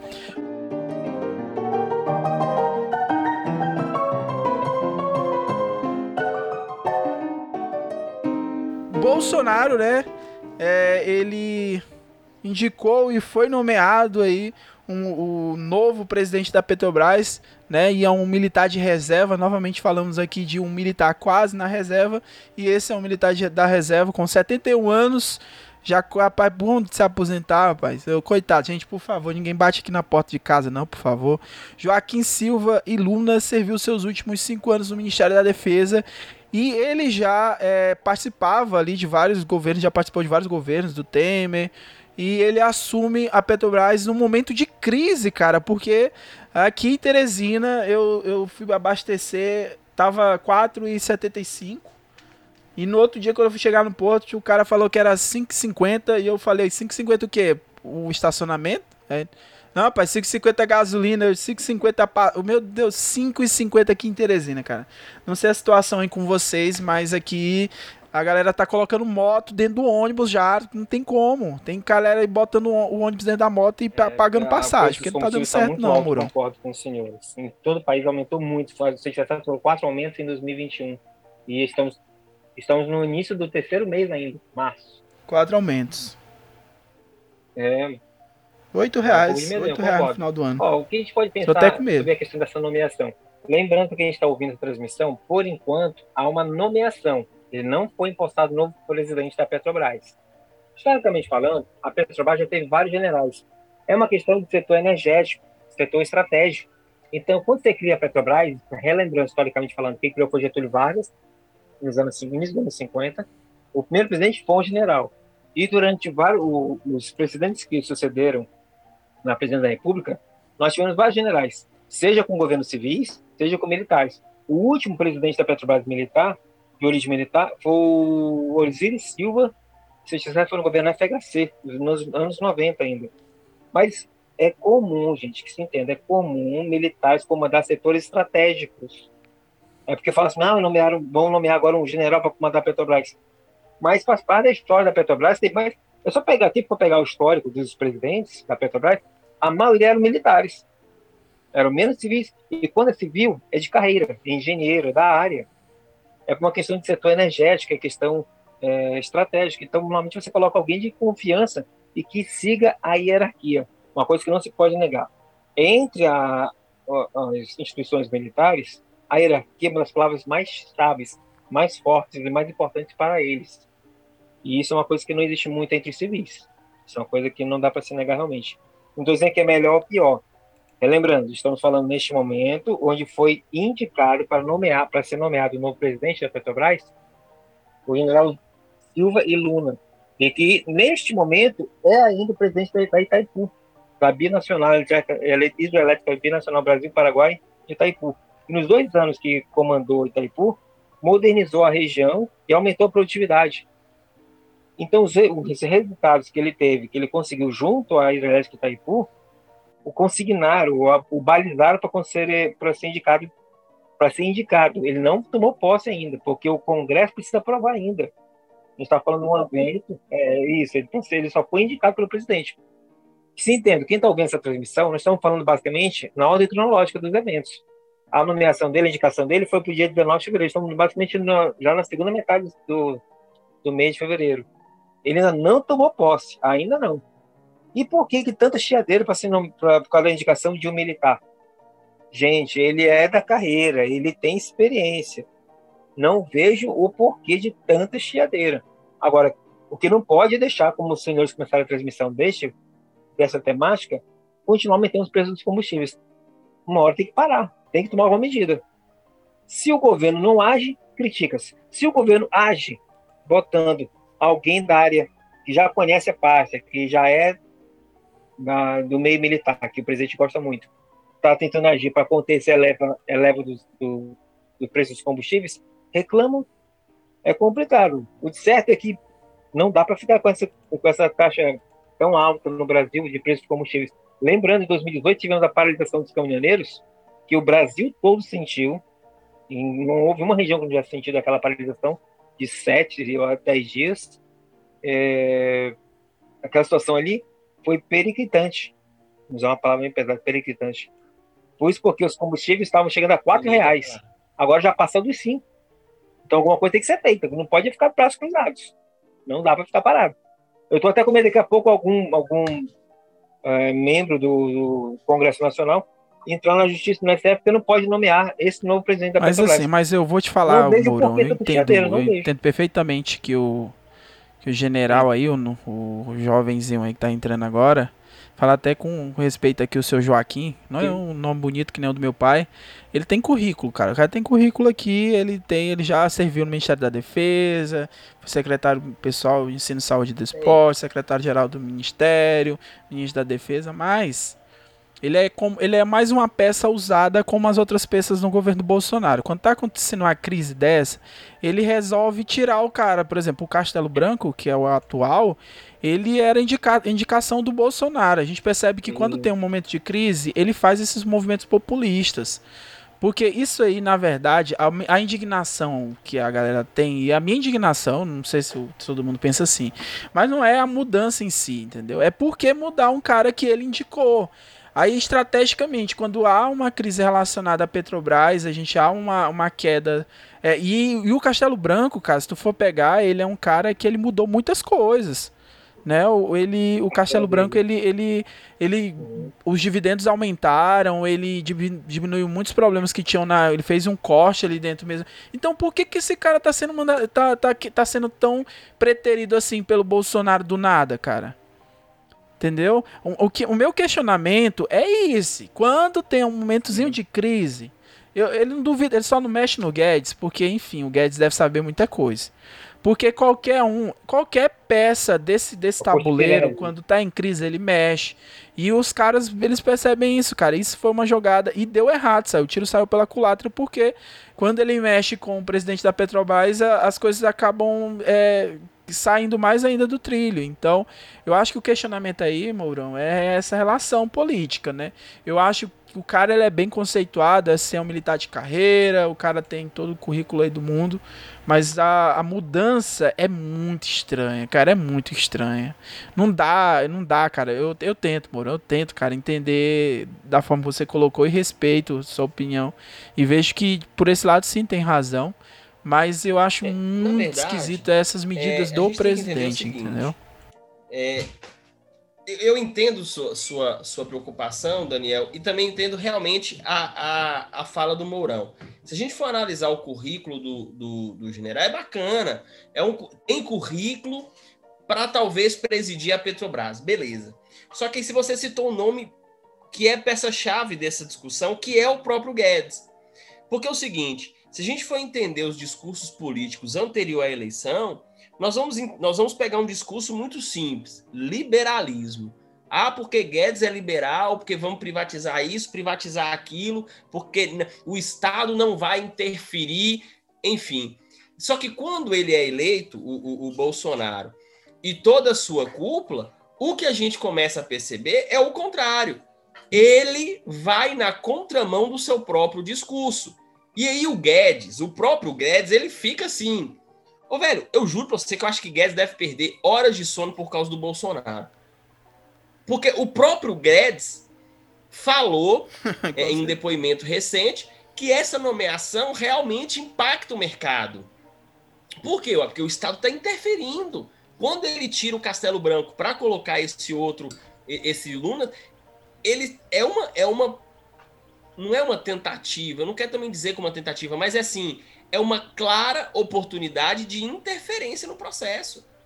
Porque você viu ele falando, vou ligar para o presidente da Petrobras porque ah, tá aumentando demais. E ele tem que, que responder para o caminhoneiro, para os caras que votaram nele. Então, assim, é uma contradição no discurso no discurso. Eu entendo que a Petrobras, assim como outras empresas estatais, elas são, elas são estratégicas e não devem ser privatizadas. É, eu entendo que o Estado ele tem que funcionar de maneira é, coparticipativa com a sociedade, com, com o privado. Entendo? É, e também analisando que esse próprio essa própria gasolina que sai daqui para ir para outros países, lá você encontra preços menores, algo tem que ser feito entre fe esfera federal e esfera estadual. Aí que está o grande problema. Então assim, é, essa nomeação, primeiro que impacta o mercado, porque a galera lá de fora, uai, isso aqui é intervenção do Estado. Eu quero o mercado livre. E se você for parar para pensar, é, o, o poder aquisitivo nosso ele é de acordo com o salário mínimo. E como o salário mínimo aumenta, automaticamente as coisas vão mudar de preço. Isso é fato. Agora, o que não pode é toda semana você ter um aumento de 1,50. Uai, aí voltou tá o que na época de Sarney, pô? tá quase flutuação, é, né? Tá exatamente aí não deveria estar dessa forma, né? Ela deve existir porque o, o, o, mercado ele vai regulando, né? Ele vai levando, puxando bastão, vai baixando bastão ali, mas da forma que tá, é, é tá descontrolado, cara. Isso é muito, isso até para um investidor é complicado. Pô. Você quer investir em algo sólido, né? Num, Não é à toa em algo... que no, no podcast passado do mês de janeiro nós falamos aqui sobre a saída da Ford. Nós podíamos até estar tá falando aqui sobre a saída da Sony né? Tudo bem que Verdade. já era uma coisa já já era programada já. Já era, é, já era uma coisa arquitetada, mas é, é exatamente isso que você está falando. As pessoas não têm segurança para investir no Brasil. O Brasil oscila demais politicamente, economicamente, culturalmente, socialmente. Big Brother É, só um cadinho, é só um cadinho, Bruno. Não, é, assim, é, mas só para relembrar, nesse momento ele não foi ainda empossado como novo presidente. É, só É, nomeado. Isso, só nomeado. Isso, ele foi indicado pelo presidente, tem que passar pela aprovação da, da Câmara, do Congresso, para depois tomar posse. Para ficar bem claro, a gente está falando de alguma coisa que não foi efetivada ainda. Lembrando o seguinte, você que está assistindo esse pod, ouvindo esse podcast, preste atenção. Nós vamos aqui agora, viu, galera? Mourão acabou de dizer, o cara foi nomeado, ele ainda não foi empossado. Então, aquela notícia que a sua tia recebeu no WhatsApp, fechou um andar e mandou 300 funcionários embora porque estava ligada a José de Seu e que implementou um quartel-general da Polícia Federal no andar para intimidar os corruptos petis, é fake news, viu, gente? É fake news.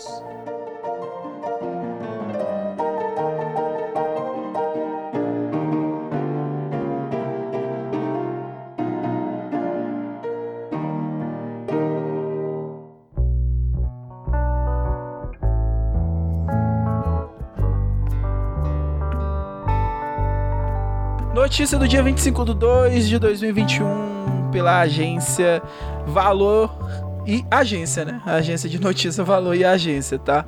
Ele fala que o seu coronavírus hoje, né? Atualizado naquele momento, no dia 25, o Brasil alcança a marca de 250 mil mortos pela doença e os Estados Unidos registra alta no número de casos pelo segundo dia seguido. A gente está gravando dia 5 de 3 de 2021. Esse podcast vai ser lançado no dia 7, né? De março.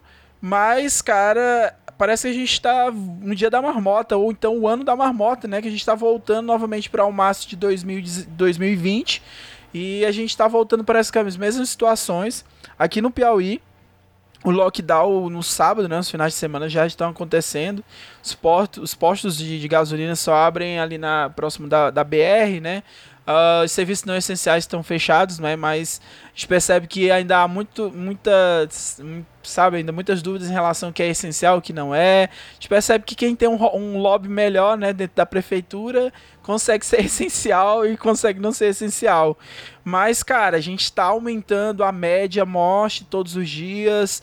O Brasil batendo recorde. A gente agora tem notícia que muitas UTIs, as UTIs, que até uma notícia é, que aconteceu no fevereiro que isso começou a ser lançado, que muita, a, a maioria das UTIs elas foram desativadas, né? Eu, dizendo assim, muitas UTIs acabaram sendo é, né, descontinuadas assim.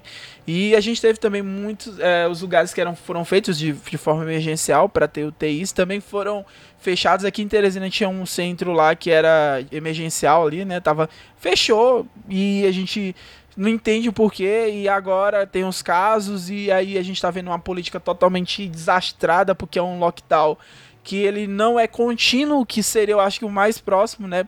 era imunizar e ter um lockdown contínuo e a gente não tem isso.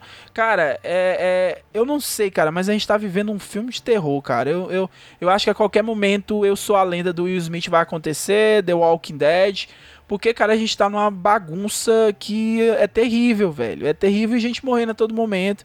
E todo mundo foi alcançado de alguma forma é, dessa situação, né, cara? E aí, meus jovens, o que, que vocês dizem sobre isso? números para ficar bem importante, há pouquinho está falando desse, desse momento sobre o coronavírus. É temática para todos os meses. Se for analisar com calma, todo mês a gente tem que falar sobre o Covid-19. Mas nesse momento, os números são alarmantes. Os Estados Unidos chega a 500 mil mortos, ultrapassou 500 mil mortos. O Brasil passou 250 mil, já está em 260 mil já, estamos gravando já em março, né? Mas como o senhor falou, dia 19, foi 19, dia 20, 23, o Brasil chegou a 250 mil mortos. Isso mesmo, dia 25. 25, pronto, obrigado. 25 de fevereiro chegou a 250 mil mortes. Hoje já está passando 260 mil. No quadro geral internacional, primeiro lugar em número de mortes são os Estados Unidos, mais de 500 mil, meio milhão de mortes. Gente, morreu mais, mais gente nos Estados Unidos nesse, nesse caso do que todas as grandes guerras mundiais, junto com a Guerra Fria também, Primeira e Segunda Guerra Mundial, Guerra Fria, tudo junto. É uma coisa assim exorbitante. É números que é difícil até imaginar. Porque pensa, no mundo, existem mais de 2 milhões e meio de mortes por causa do Covid-19. 2 milhões e meio. Um quinto desse número são os Estados Unidos. É um número que impressiona, impressiona mesmo. Em segundo lugar, em número de mortos, está a Índia. Mas aí é fácil compreender, porque a Índia é o segundo, mais, segundo país mais populoso do planeta, só perdendo para a China. Aí em terceiro vem o Brasil, depois a Rússia, Reino Unido. E aí voltando para aquela discussão que já havia comentado posteriormente, anteriormente. A China país mais populoso do planeta, tá? Pelo que eu me lembro, que eu tenho visto a última vez aqui, em 17 lugar lá para trás. É por isso que, tipo, sei lá, parece que os dados não são confiáveis, parece que não são verídicos, são inverídicos, aparentemente. Mas os números impressionam pelo número de mortos, literalmente 250 mil, 250 mil no Brasil e mais de 500 mil nos Estados Unidos. É muita gente, no geral, global, são mais de 2 milhões e meio de mortos. É uma coisa que impressiona. A gente tem que ficar lastimado, a gente fica triste mesmo. Mas lembrando, quando a gente fala em pandemia, se a gente lembrar da gripe espanhola, foram mais de 20 milhões de mortes em quatro anos. Mas no ritmo que estamos indo, a gente pode chegar a esse número também. E foram quatro anos, está somente com um ano. Se os senhores lembraram, dia 16 de março de 2020, foi a data que foi basicamente mudou toda a programação da Rede Globo, quiçá da população brasileira, porque que não, a Rede Globo já tem um forte poder de massificação de opinião pública. E foi naquele dia, numa segunda-feira, dia 16 de, de março, 16 de março de 2020, que a Rede Globo mudou toda a transmissão Ai. dela. Não sei se vocês lembram o que estava fazendo nesse dia, mas lembro, era uma segunda-feira. Eu lembro que eu, eu, fui, eu, dia. eu fui pra escola e já, já mandaram a gente de volta já. A gente só teve aula no dia 16. Olha. E aí, a partir do dia 17, a gente já não sabia o que, que ia acontecer, se era aula remota ou não, né? E um da, é. uma das coisas interessantes, Marcelo, que tava falando aí, porque há uma diferença, né? O Brasil ele chega a esses números, mas a campanha de vacinação não chega nem perto do que está acontecendo nos Estados Unidos, né? Lá eles estão. Até essa notícia, eles já estavam com 3,6% né, da população dos Estados Unidos já tinham recebido ao menos uma dose né, do, do imunizante contra a Covid-19. E, e a gente, não sei nem se a gente atingiu 1%, né, cara? Então, é, é, há essas diferenças também na, na forma como lidar né, com essa questão, com o projeto. Aí eu tava tendo agora aqui no Piauí para vacinar, acho que de 85 a 90. E é, os postos de vacinação eram filas, caras, que não acabava nunca, tipo. E era numa zona aqui em Teresina que era considerada uma zona rica, né? Na zona leste daqui de Teresina. E imagina como é que tá na periferia, cara. Então, tipo, teve uma cidade que eu não me engano, se eu não me... teve a notícia hoje, foi no Rio de Janeiro, que os caras tinham 6 mil, é, tinham 6 mil doses e tipo, lançaram a campanha e foi mais de 200 mil pessoas, né, idosos lá atrás dessas doses. E era, era e cara, isso é loucura, velho. É uma falta de planejamento, os caras não se planejam. É, tá, e assim, a gente tá falando dessa. De, quando chegar com a galera de 40, 50, essa dificuldade vai aumentar mais ainda. E, e, os professores, nada, né, cara? A gente tá trabalhando, eu tô trabalhando todos os dias. E, e as crianças estão lá expostas, tá todo mundo exposto, então não tem uma preocupação, né? É complicado, né, cara? Essa situação tá bem complicada. É só para ficar bem claro, o Brasil, neste momento, está com 3,75% da população vacinada. Pelo menos uma dose, pelo menos uma dose. 3% não é tão baixo, ainda não, ainda não. Mas temos que nos mobilizar, a gente não somos como Israel. Israel, mais, mais da metade da população já se vacinou pelo menos uma dose. Mas, mas graças a Deus que o Bolsonaro foi atrás do spray, que não tem nenhuma não tem uma comprovação, mas ele já foi atrás desse spray. Bicho, ele gosta de coisa que não tem comprovação. Ele, ah, meu Deus do céu, o homem passa a cabeça dura. Tem que chamar ele pra conversar, só pode. Hoje, é, é realmente pode, uma coisa muito, muito, muito complicada, mas também não, não, era, não era uma coisa imprevisível, tá? Nós, todo mundo aqui entende o processo científico, entende que aí nós vamos saindo fora do relatório da OMS, da China, que não tem um final mas assim, trabalhando com o que nós estamos, com o que estamos lidando, é uma coisa nova, é realmente uma coisa assim que muitos não sabem de fato onde ela ataca, o que que ela ataca, o que que ela faz, porque no início antes era só pulmonar, pulmonar, aí depois identificaram que ela atinge outros pontos, enfim, é um vírus assim até então desconhecido. Porém, a ciência está aí para tentar aos trancos e barrancos e de maneira muito rápida, tentar trazer alguma coisa para a gente. E desde o início do processo, eu lembro isso perfeitamente, quando o mundo se atentou para a seriedade do caso, algumas restrições foram dadas, algumas restrições foram criadas, algumas restrições, algumas sugestões, elas foram aí é, construídas, né, com cientistas, com pesquisadores, enfim. E a gente percebeu a história do Brasil muito parecida com a dos Estados Unidos. quando ainda o presidente era Donald Trump, e que eu me recordo muito bem dele, o, o Trump falando assim em, em, cadeia nacional: ah, se, se o vírus mata limpando, então toma detergente. E teve pessoas nos Estados Unidos que morreram porque tentaram ingerir detergente. Preste atenção. É mais do que comprovado que vivemos numa sociedade com o emburrecimento, né? Isso aí é comprovado a partir de dados científicos que o, o, o mundo, né, tem se tornado mais burro. E eu não sei por que cargas d'água. O Brasil ele, gostou de estar nessa linha e não tomou medida nenhuma. Se a gente fosse pegar para um cara que vai, aglomera, não usa máscara e, e, fala que é só uma gripezinha que aquilo vai passar e que se você tem um perfil atlético pode ficar tranquilo que você não vai morrer e que se morrer também pode ficar tranquilo que ele não é coveiro. Ou seja, ah, e agora tem um discurso, mas eu fui impedido pelo STF. Pronto, mais uma fake news aí, Daniel. O STF já deixou claro, é, tudo bem que o STF também não é parando para muita coisa, mas o STF deixou claro que o que foi decidido no, no início da pandemia lá é que as esferas federais e estaduais elas deveriam estar lado a lado no processo para evitar que a pandemia se tornasse o que tornou. Ou seja, o governo federal tinha seu papel, tinha sua obrigação, tinha sua responsabilidade, ela não foi proibida ela não foi eliminada do, do processo. O STF, né, a jornada do, do, do, do governo federal foi mantida. E você, se você fosse um presidente do Brasil, Mourão, tem certeza que hoje o Brasil poderia ter muitas mortes, mas não Sim. teria aí as 250 mil. Eu tenho certeza disso. Você, como um agente aí da, da, da vigilância sanitária, eu tenho certeza disso.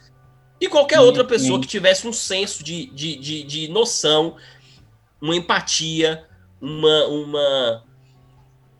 que tivesse ali um, um, uma ciência por trás, nos seus embasamentos teóricos, com certeza o Brasil não estaria onde está. E eu digo para vocês, vai piorar. Vai piorar e muito.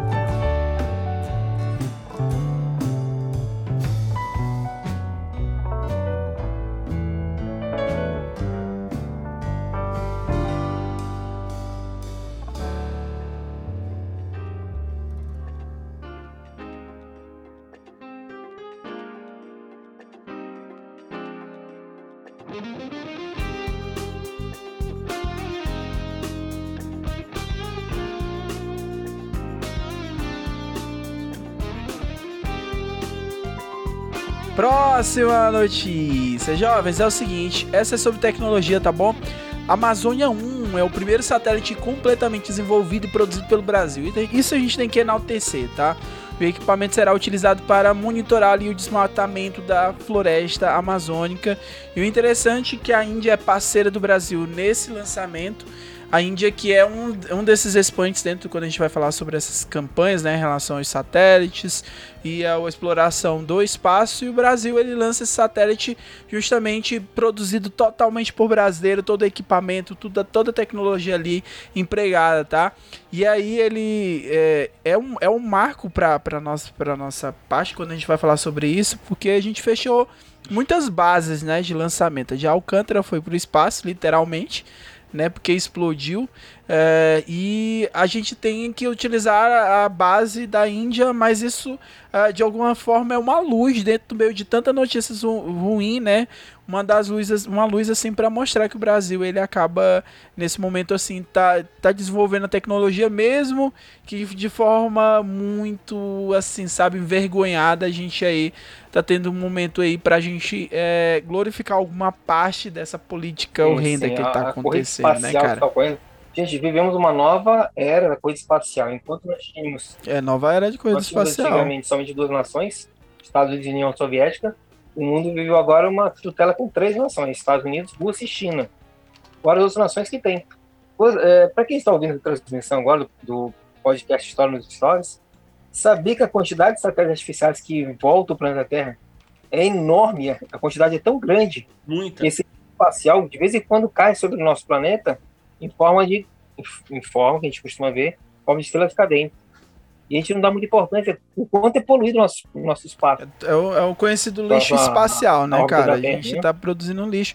Aquele filme lá do. Sim. Acho que é Gravidade, se eu não me engano, da Sandra Bullock. Ele. o- a, a estação, Gravidade, né? Espacial lá, ela é atingida por esses detritos, desse lixo, né? Espacial, esses detritos, fragmentos que ficam ali em órbita da Terra até chegar um momento em que eles acabam adentrando a nossa nosso espaço aqui, a, no- a parte da Terra aqui, caindo, né? Então, assim, é, é uma questão. No caso do Brasil, com esse satélite, ele tem uma função bem específica, né? Ele não é para telecomunicações, não. Ele é justamente para ajudar nesse monitoramento. Já existiam, existiam outros satélites do Brasil, eles utilizavam outros satélites. Mas até para você usar isso é como se fosse um aluguel, né? Você tem que pagar para você obter esse tipo de serviços, né? E o Brasil, nesse caso, ele acaba se livrando disso de alguns pontos. E é- ironicamente é para monitorar o que acontece na Amazônia em relação às queimadas, né? Sendo que esse governo atual ele não tem tanta preocupação em relação a isso. Pelo menos é o que deixa é, transparec- transparecer, né? É, é, transparecer. A minha voz ainda tá aqui, ainda funcionando, mas é isso. É o que deixa ainda amostrando assim essas bases. mas é algo que é relevante para o Brasil e a gente, se você for perceber agora nessa corrida espacial, essa atual, a gente está falando já de, de, de- de instituições privadas, né? O, que, que começam a investir justamente nessa questão dos satélites para monitorar clima, monitorar também até a logística, ajeita, ajuda muito na logística também dessa, de- dessas instituições particulares.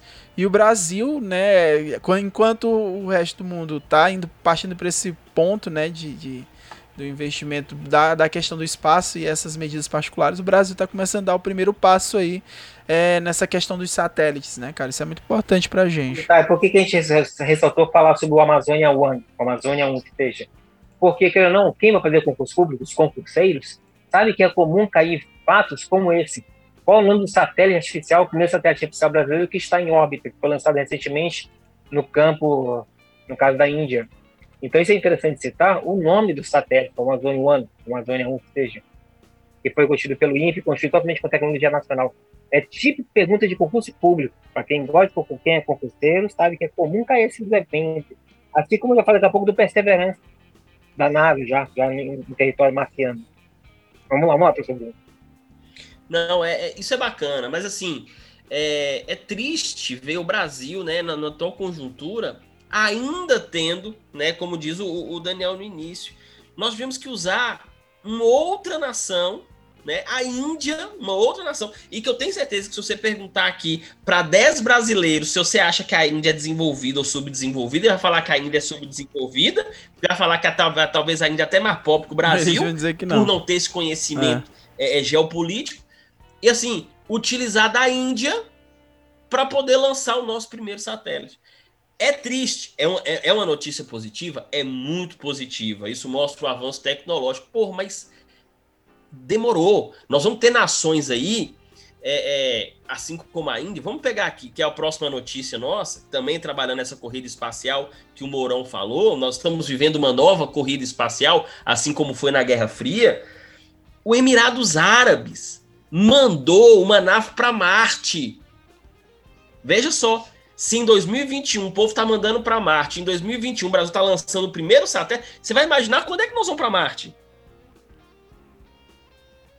Vem cá, os filhos os filhos de Mourão vai estar vai tá com, vai tá com 80 anos e banguela.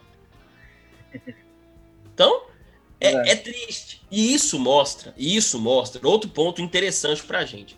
Como que a ciência e como a tecnologia no Brasil, ela ainda está atrasada. Gente, nós poderíamos hoje ser potência. Para para pensar.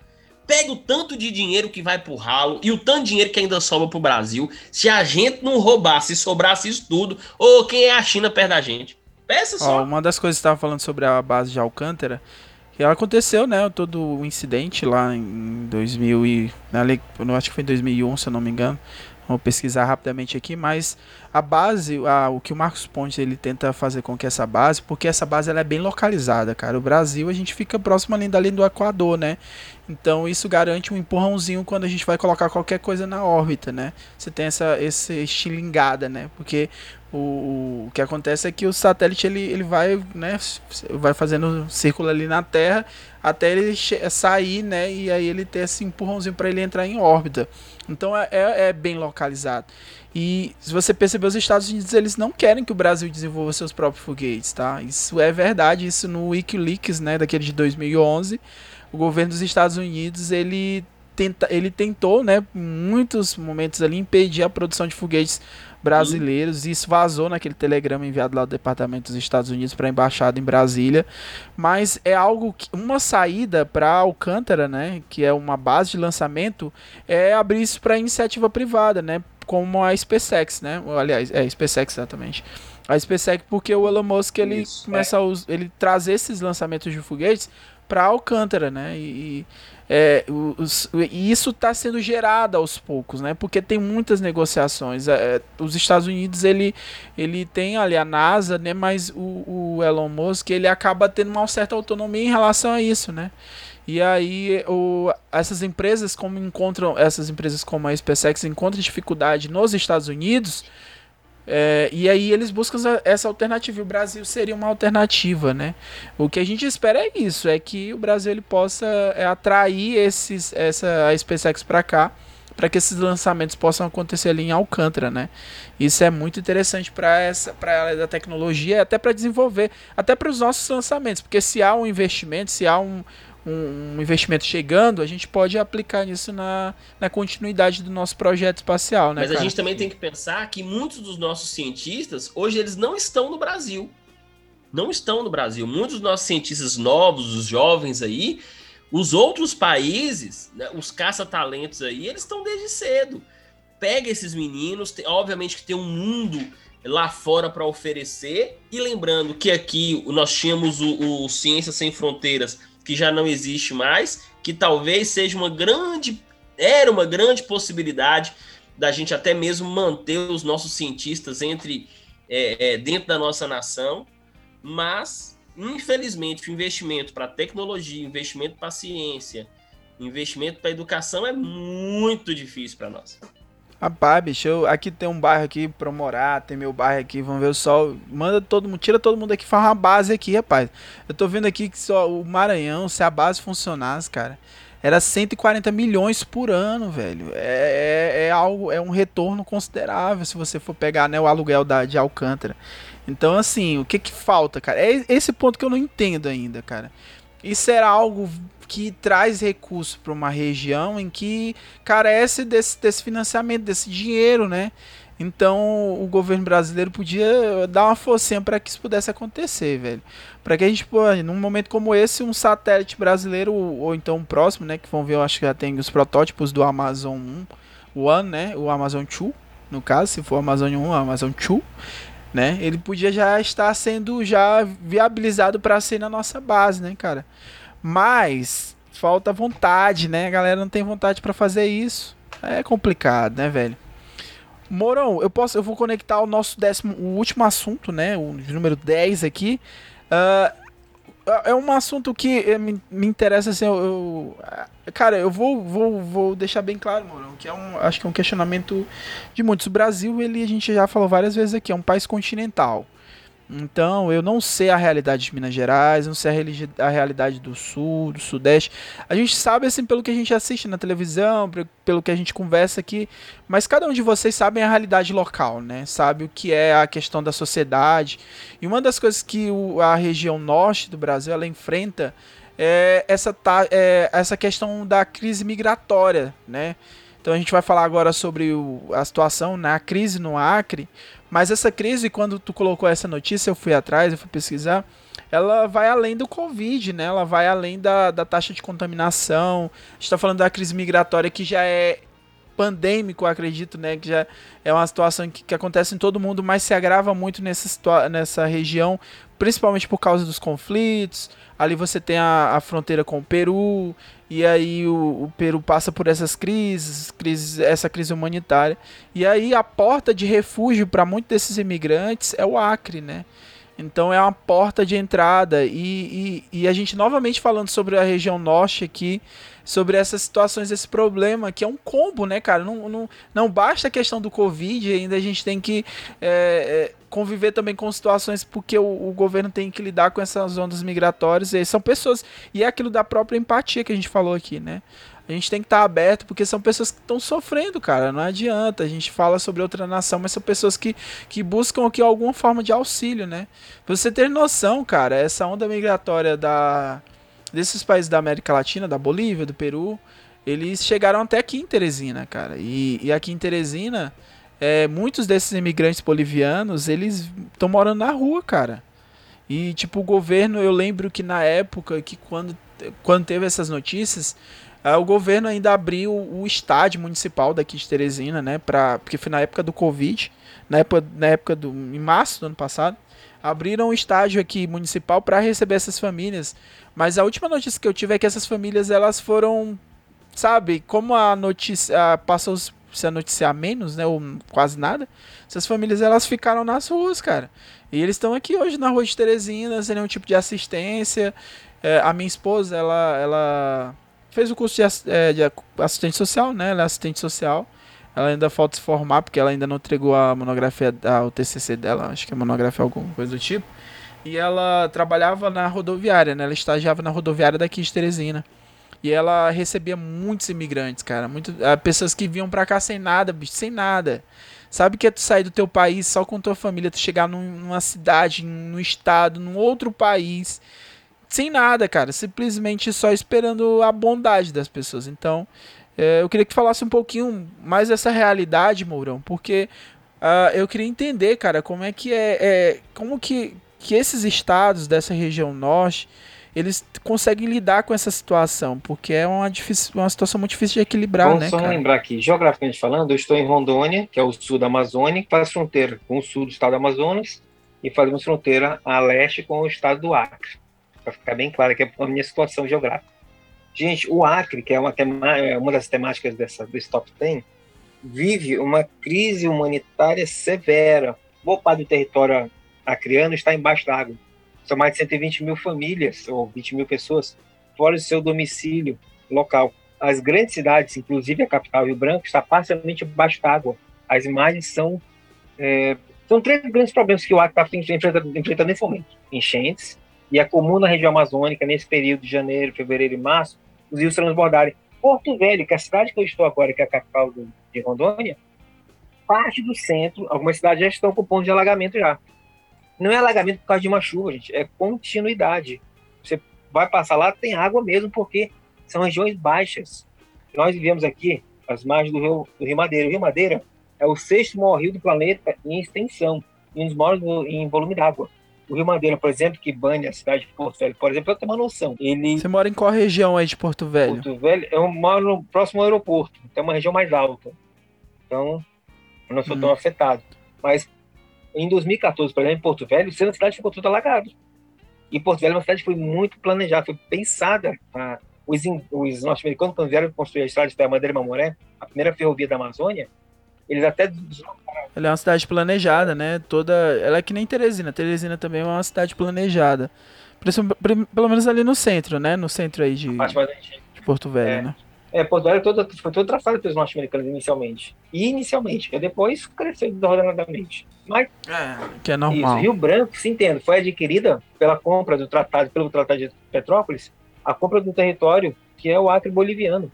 Então, e aquele território é uma região que não foi planejada, foi criado nas coxas, como a gente costuma dizer, né? Foi sem planejamento. O Estado do passa nesse momento por enchentes, passa pela pandemia do Covid-19 com o Brasil todo, com uh, superlotação e sem é, de ocupação em 100% basicamente das UTIs, e fora isso ainda tem surto de dengue, que é muito comum também no Brasil por causa da época de chuvas. Então o Acre está sendo falado por três crises simultaneamente. Tanto que o governador de lá chegou a anunciar em terceira guerra mundial. Tirou um pouco, mas tudo bem. Mas a ideia é que o estado do Acre está um caos, um sofrimento generalizado. Se eu fosse uma crise migratória, pensem comigo, gente, numa questão geográfica, o Brasil é um país altamente receptivo. O símbolo nacional brasileiro, para o mundo, é uma das sete maravilhas do mundo moderno, é o Cristo Redentor. Está de braços abertos a receber e vem de fora para o Brasil. Está lá, de frente para a Baía de Guanabara. Então, o Brasil é altamente receptivo. O Acre, ele não foi a porta de entrada de muitos povos, como basicamente os haitianos, que não tem como adentrar o Amazonas, porque Manaus é uma região fronteiriça, é uma região bem centralizada. E a região norte do Brasil tem lá Venezuela, tem parte da Colômbia, então o Acre foi a porta de entrada desse, desse povo haitiano que sofreu com o terremoto é, olha, que, aos dados que tem aqui, é mais, mais ou menos 200 mil pessoas morreram, né? E 300 mil ficaram feridas nesse período aí de 2010 Sim. da crise. E o reduto, né? O espaço que eles encontraram foi ali na região do Acre, né, cara? Sim, verdade. E olha que interessante, por que, que eles escolheram o Brasil para vir morar? Porque a crise humanitária que foi gerada com o terremoto de 2010 foi pacificada, entre aspas, pelas tropas brasileiras, os boinas azuis que a ONU enviou. E esses tropas, essas boinas azuis, brasileiros, comandados por brasileiros, relataram de como era o Brasil. Então, muitos haitianos viram a oportunidade de melhorar de condições de vida, vindo para um país altamente receptivo, o brasileiro. O Brasil é tido como um dos povos mais receptivos aos estrangeiros no mundo. Isso é um fato, não tem como se negar. É um povo querido. Nós somos tão amigáveis assim, não sei explicar basicamente, mas que somos, passamos essa imagem para o mundo, passamos. É um povo bem caloroso. Agora, voltando sobre a situação do Acre. É, várias campanhas estão sendo feitas a respeito para poder ajudar o povo criando, mas parte do território acriano, gente, geograficamente falando, é uma região é, é, de pântano, é uma região baixa, então de fácil alagação. Em geografia, como a gente fala, costuma aprender, é uma região de depressão, é uma região que alaga, normalmente. É muito comum. O, a, o estado de Rondônia, que é vizinho do Acre, parte do território também fica parcialmente alagado. Aqui na Porto Velho, para quem não sabe, ela faz fronteira até o Acre, tão grande que é a capital, Porto Velho. Parte, parte das terras que, que circundam a rodovia federal, chamada 364, ficam também alagadas. Tem, então, tem algum problema com a questão do Rio Madeira aí, a questão da, desses, desses... É, é, o volume é muito grande. O nascente do Rio Madeira, eles vêm lá da região de Madre de Deus, no território boliviano, para mostrar como é grande. Como eu falei, o Rio Madeira é o sexto rio do planeta em extensão e um dos maiores em volume d'água. É que vocês não conhecem, vocês não conhecem o volume d'água aqui. As, as corredeiras que tem aqui, tem cachoeiras também, chegam a 14 a 15 km por hora em velocidade de rio. Isso é muito rápido, 14 km. É verdade. Normalmente o rio, ele tem de 3 a 4 km. É uma coisa lenta, mas aqui é 14, 15. É até perigoso você cair no Rio Madeira. Porque já, já tinha ouvido falar do, um peixe chamado candiru. Que é um enorme. O candiru é um peixe que ele, não, ele entra por orifícios. Ah, sei. Candiru. Eu lembro, isso existe. Não, é, tem, acho que até foi retratado em filmes. Teve uma época no Fantástico também que se falou, mas faz muito tempo isso aí. É mandar sim, pro Bruno esse, esse, esse peixe pra Tô ele fora. aí. Meu Deus do céu. Eu tenho surubim aqui, rapaz. Eu mando pra você. Ah, é, rapaz. Tem uns surubim também, rapaz. Vocês estão ruins aí de peixe, viu, gente? Que só tem as piabinhas, as piabinhas não faz mal pra ninguém. Ó, só pra resumir, basicamente o estado do Acre passa uma situação complicada por causa da geografia deles e a, a questão de, como eu falei, o Brasil todo está tá dentro da pandemia do Covid-19. E o Acre, que está não é diferente, está na mesma situação, com baixa de, com alta lotação e basicamente 100% das, das UTIs. Infelizmente, é uma situação oh, complicada, viu? É, só uma pergunta aqui, eu não, eu não entendo isso bem. Dá para devolver o Acre e pegar um dinheirinho de volta, mil... não? Foi 3 milhões de libras é esterlinas, cara, se eu não me engano, rapaz. Cara, é. mas os caras estão. É. Os caras estavam. Pescado. Gente, olha, eu, eu já viajei um pouco pelo Nordeste, eu já viajei um pouco pela região Centro-Oeste. O povo acriano é um dos povos mais bairristas que eu conheço. Aonde você vai no Acre tem uma bandeira Foi, do Acre. Eles lutaram para ser brasileiros. Eles chegaram a empunhar armas para lutar pelo Brasil. Alguns estados da federação lutaram para ser independentes. O Acre não, lutou para ser do Brasil. Porque nordestinos vieram para cá, para essa região, chamada de Arigóis, lutaram pelo território para ser anexado ao território brasileiro, o que ocorreu através do Tratado de Petrópolis, assinado pelo Barão de Rio Branco. é um dos povos que mais lutaram pelo Brasil. Isso que é bom, Ó, bem, bem, bem interessante salientar. Fica falando Eles aí, depois aí os né? caras te cancelam aí, E aí? do Acre, aí... Não, mas é, é, nessa pegada é interessante mesmo entender essa, essa, essa lógica estrutural do Brasil, né? Você falou aí, por exemplo, que tem boliviano aí, tem boliviano em Montes Claros, meu amigo, norte de Minas Eita. Gerais, longe para dentro. Nós tem boliviano aqui que infelizmente tá morando na rua. Então assim, essa crise, essa crise migratória, e aí vem a questão das chuvas, a questão das enchentes, ainda vem a questão da Covid, é realmente muito complicado. E eu separo para pensar quais são as medidas políticas que têm sido tomadas. Vem cá, tem, tá, tá se olhando para essa região, porque infelizmente os, os nossos presidentes aí sempre olharam para essa região do Sudeste, né? Essa região nossa daqui. Esse pessoal sempre foi muito, muito deixado aí, politicamente falando, à míngua. E aí, como é que tá sendo essa, essa, essa, essa intervenção política nessa situação, Mourão, você sabe? Olha, o, o Acre, durante quase 20 anos, foi comandado por governantes, por, por governadores do PT. Então, o Estado foi bem estruturado nesses últimos, últimas duas décadas. Recentemente foi ocupado por um governador agora do PSDB e, assim, o Estado cresceu. Durante, durante um certo tempo, cresceu bastante, economicamente falando. Mas tem suas limitações geográficas. Fica no meio do território sul-americano, no meio do continente. Ele mal tem contato com o Oceano Pacífico e também com o Oceano Atlântico. Então, é uma situação limitante, tem uma certa de limitações. Mas é um Estado organizado, saneado, organizado financeiramente falando, tá?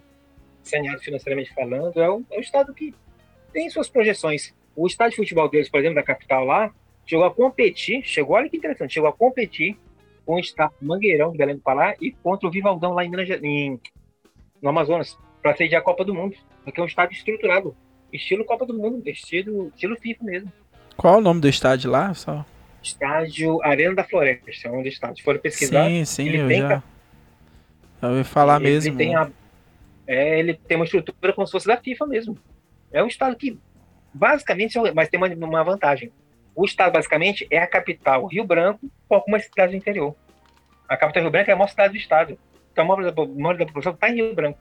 E algumas cidades do interior, Assis Brasil, Chapuri, mas é mais Rio Branco. Mas o que É nós estamos vantagem, vendo tá? hoje com essa, com essa crise da- dos imigrantes é que há 11 anos, né, há, há muito tempo, há, há muito tempo não, né, mas alguns anos atrás, a galera adentrava para o Brasil a, a partir do Acre. Só que agora eles estão querendo sair pelo Acre para ir para outros países, não é isso? Também, também. Mas, É. gente, O que eu quando vendo aqui, por Covid-19, que tem, tem vários imigrantes haitianos, por exemplo, que vieram, que chegaram Sim. pelo, pelo Acre e aí foram, por exemplo, para Santa Catarina. Só que aí não encontraram emprego, não viram, viram que não era aquela maravilha e agora eles estão tentando pelo Acre para ir para outros países, mas infelizmente a- a- as, as fronteiras estão fechadas por causa do Covid, porque o interesse de alguns Isso. desses imigrantes é ir para os Estados Unidos, né? Tipo assim, Também. pegar os Estados Unidos e vai embora, né? É isso mesmo, isso mesmo. Mas assim, eu entendo, o estado do Acre é um estado complicado por causa da geografia dele, é muito complicado. Ó, a gente tá falando de geografia, o professor, o professor Daniel tá em Teresina, a única capital nordestina que não tá no litoral. É uma distoante de todas as outras outras capitais. Tá em Teresina, se não tem mal, ó, pra você ver. Não, não, é, tem, ace- tem acesso ao mar, o Par- Parnaíba lá no norte. tem, né? Mas a cap... Tá vendo aí? Não, mas não dá pra. pra, pra- Dá pra ir pra lugar nenhum com esse Parnaíba aí, não. Rapaz, cara, aqui teve até. Tem um vídeo que eu coloquei no YouTube lá que teve uma barca do sal aqui no, que, que tentou andar. Que tentou andar, que tentou navegar o Rio Parnaíba. Mas o bicho encalhou tantas vezes que foi pra- era, era programada a viagem pra dois dias. foi Vixe, quase sete dias a viagem. Pra chegar de Parnaíba pra Teresina. E aí e era um. Se fosse a pera, era 10 horas. Era, rapaz, cai, toda hora parava. Era, o que que tá acontecendo? A gente tá tirando bem que um barranco aqui que tá atrapalhando. Mas a gente chega já já, um bocadinho a gente chega aí, né? Rapaz, cara, é, é isso. Mas Teresina, cara, foi uma estratégia do governo daqui do Piauí na época, quando foi mudar a capital de Oeiras, que fica no sul do estado, pra Teresina, era porque Teresina seria uma, um elo de ligação entre Fortaleza e São Luís, né?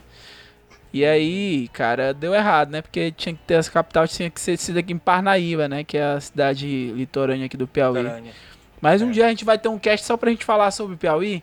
E eu tava pensando agora, a gente vai ter um cast só pra gente falar sobre cada uma das cidades que o cara mora, entendeu? A gente contar a história de Rondônia e a gente vai ter algumas curiosidades. A gente vai aqui meio que. Te, eu tava agora, eu tava falando de Rondônia, eu tava com o mapa de Rondônia aqui, cara. Tava estudando aqui, Olha tava aí. olhando. Você falando da parte alta da cidade, eu me interessei e veio na- essa ideia na minha cabeça. Pra um dia a gente vai falar sobre Montes Claros, a gente vai falar sobre Porto Velho, né? Porto Velho, né? E Isso, falar sobre Velho. e falar sobre Teresina aqui, cara. Vale isso, não vale? Quer saber Ok, sobre Montes ok. Claros? Montes Claros aí tá agora toda hora o Google fica me avisando aqui do clima de Montes Claros, não- sei que, que, que convite é esse. Senhores, eu acho que podemos chegar ao- aos créditos desse episódio, né? Não, não podemos. Já são 2 horas e 22, Não. dois- 22 horas e 22 minutos de gravação. Quase 3 Não horas tem- de, de, de chamada. Nós, nós não podemos terminar esse podcast sem falar, porque nós falamos do lançamento do satélite Amazon 1, mas também a gente não pode, pelo menos, citar Ah, que foi nesse mês também que houve aí uma corrida a Marte por várias nações, como a China, os Emirados Árabes dos Unidos e o próprio Estados Unidos. Foi todo mundo para Marte. Então, só para poder deixar é, relatado aqui e vamos podcast. marcar esse, hein? Então, e, e vamos marcar esse encontro aí, cara, né? Esse encontro aí do podcast Stories Stories aí, a gente é a galera aí, todo mundo, Montes Claro, né? Vamos Rondônia, vamos marcar chamar o Lucas. E chegamos a eu- esse episódio, né? Ele tá na semana que chegamos ao episódio número 50, então é muito interessante, a gente tem vivido aí momentos bacanas, muita conversa, conhecido pessoas legais eu tô muito feliz com isso, tá bom, galera? Então é isso, esse podcast lindo e maravilhoso, você deve estar ouvindo esse domingo, com certeza daqui a algumas horas, depois que você estiver ouvindo esse podcast, ou depois, o Palmeiras tem se sagrado campeão da Copa do Brasil, dono de tudo, manda em tudo, maior do Brasil, e fica minhas saudações aqui, eu quero agradecer ao Bruno Souto, pela sua participação, por sempre estar disponível aqui pro podcast, de colocar bicho, três horas da vida, três horas do dia do, do Bruno aqui, ele acabou, ele pegou essas três horas e deu de presente aqui pra gente. Muito Eu obrigado, agradeço Bruno. mais uma vez, estou sempre disponível para vocês. E é sempre uma honra participar dessa mesa com o Mourão, o Homem Bombril e Daniel aí. Obrigado, velho. Eu sou, eu sou muito fã do Story nos Stories, adoro. E por favor, viu? Vamos permanecer como integrante fixo, porque daqui a pouco você fica rico, começa a chamar os outros e me deixando de lado. Que, que, que, que, que ficar rico que, rapaz? Que negócio de ficar rico? Esse negócio aqui é. Eu, eu não quero ficar rico, não. Eu só quero receber livros, eu quero receber também essas coisas, esses mimos, entendeu? Até agora eu recebi. um- Eu vou receber mimos de vocês, eu vou mandar pra vocês. Pronto, vou mandar cajuína pra todo mundo. A gente já vou mandar cajuína. Bom, Vou pagar vocês com cajuína agora. E aí, Mourão, cara, muito obrigado, tá? Pro seu tempo. Você que é um, um- um bastião da, da, da justiça aí, né? Um ba- bastião sanitário aí em Rondônia. Esse lugar lindo, maravilhoso, que eu tenho muita curiosidade. Eu quero muito estudar e quem sabe um dia fazer uma visita a você aí em Rondônia, cara. Não é mais Roraima, viu? Como eu aprendi. pronto. Não, perfeito, estou aqui ouvindo só. Estou à disposição para todos. Eu quero agradecer ah, aos pro- professor Bruno, professor Daniel, que, que me convidaram de novo. Lembrando que mês que vem, se tudo der certo, na verdade, esse mês de março, vamos gravar o podcast Top 10 março É o 2021. terceiro, cara. Estão chegando. A gente vai conseguir chegar até, até dezembro. Com certeza. E já estão começando a separar temáticas aí para este, pra esse, esse próximo podcast. Esse mês. Isso. Rapaz, ó, três horas de gravação, a língua dos caras já estão tudo já perdida, já, tudo, tudo cambaleando já. É isso, galera. Obrigado por você que ouviu até aqui. Deixa teu feedback, tá? Fala aí o que, que você tá achando. Se você tem dicas também pra você melhorar. Muito obrigado.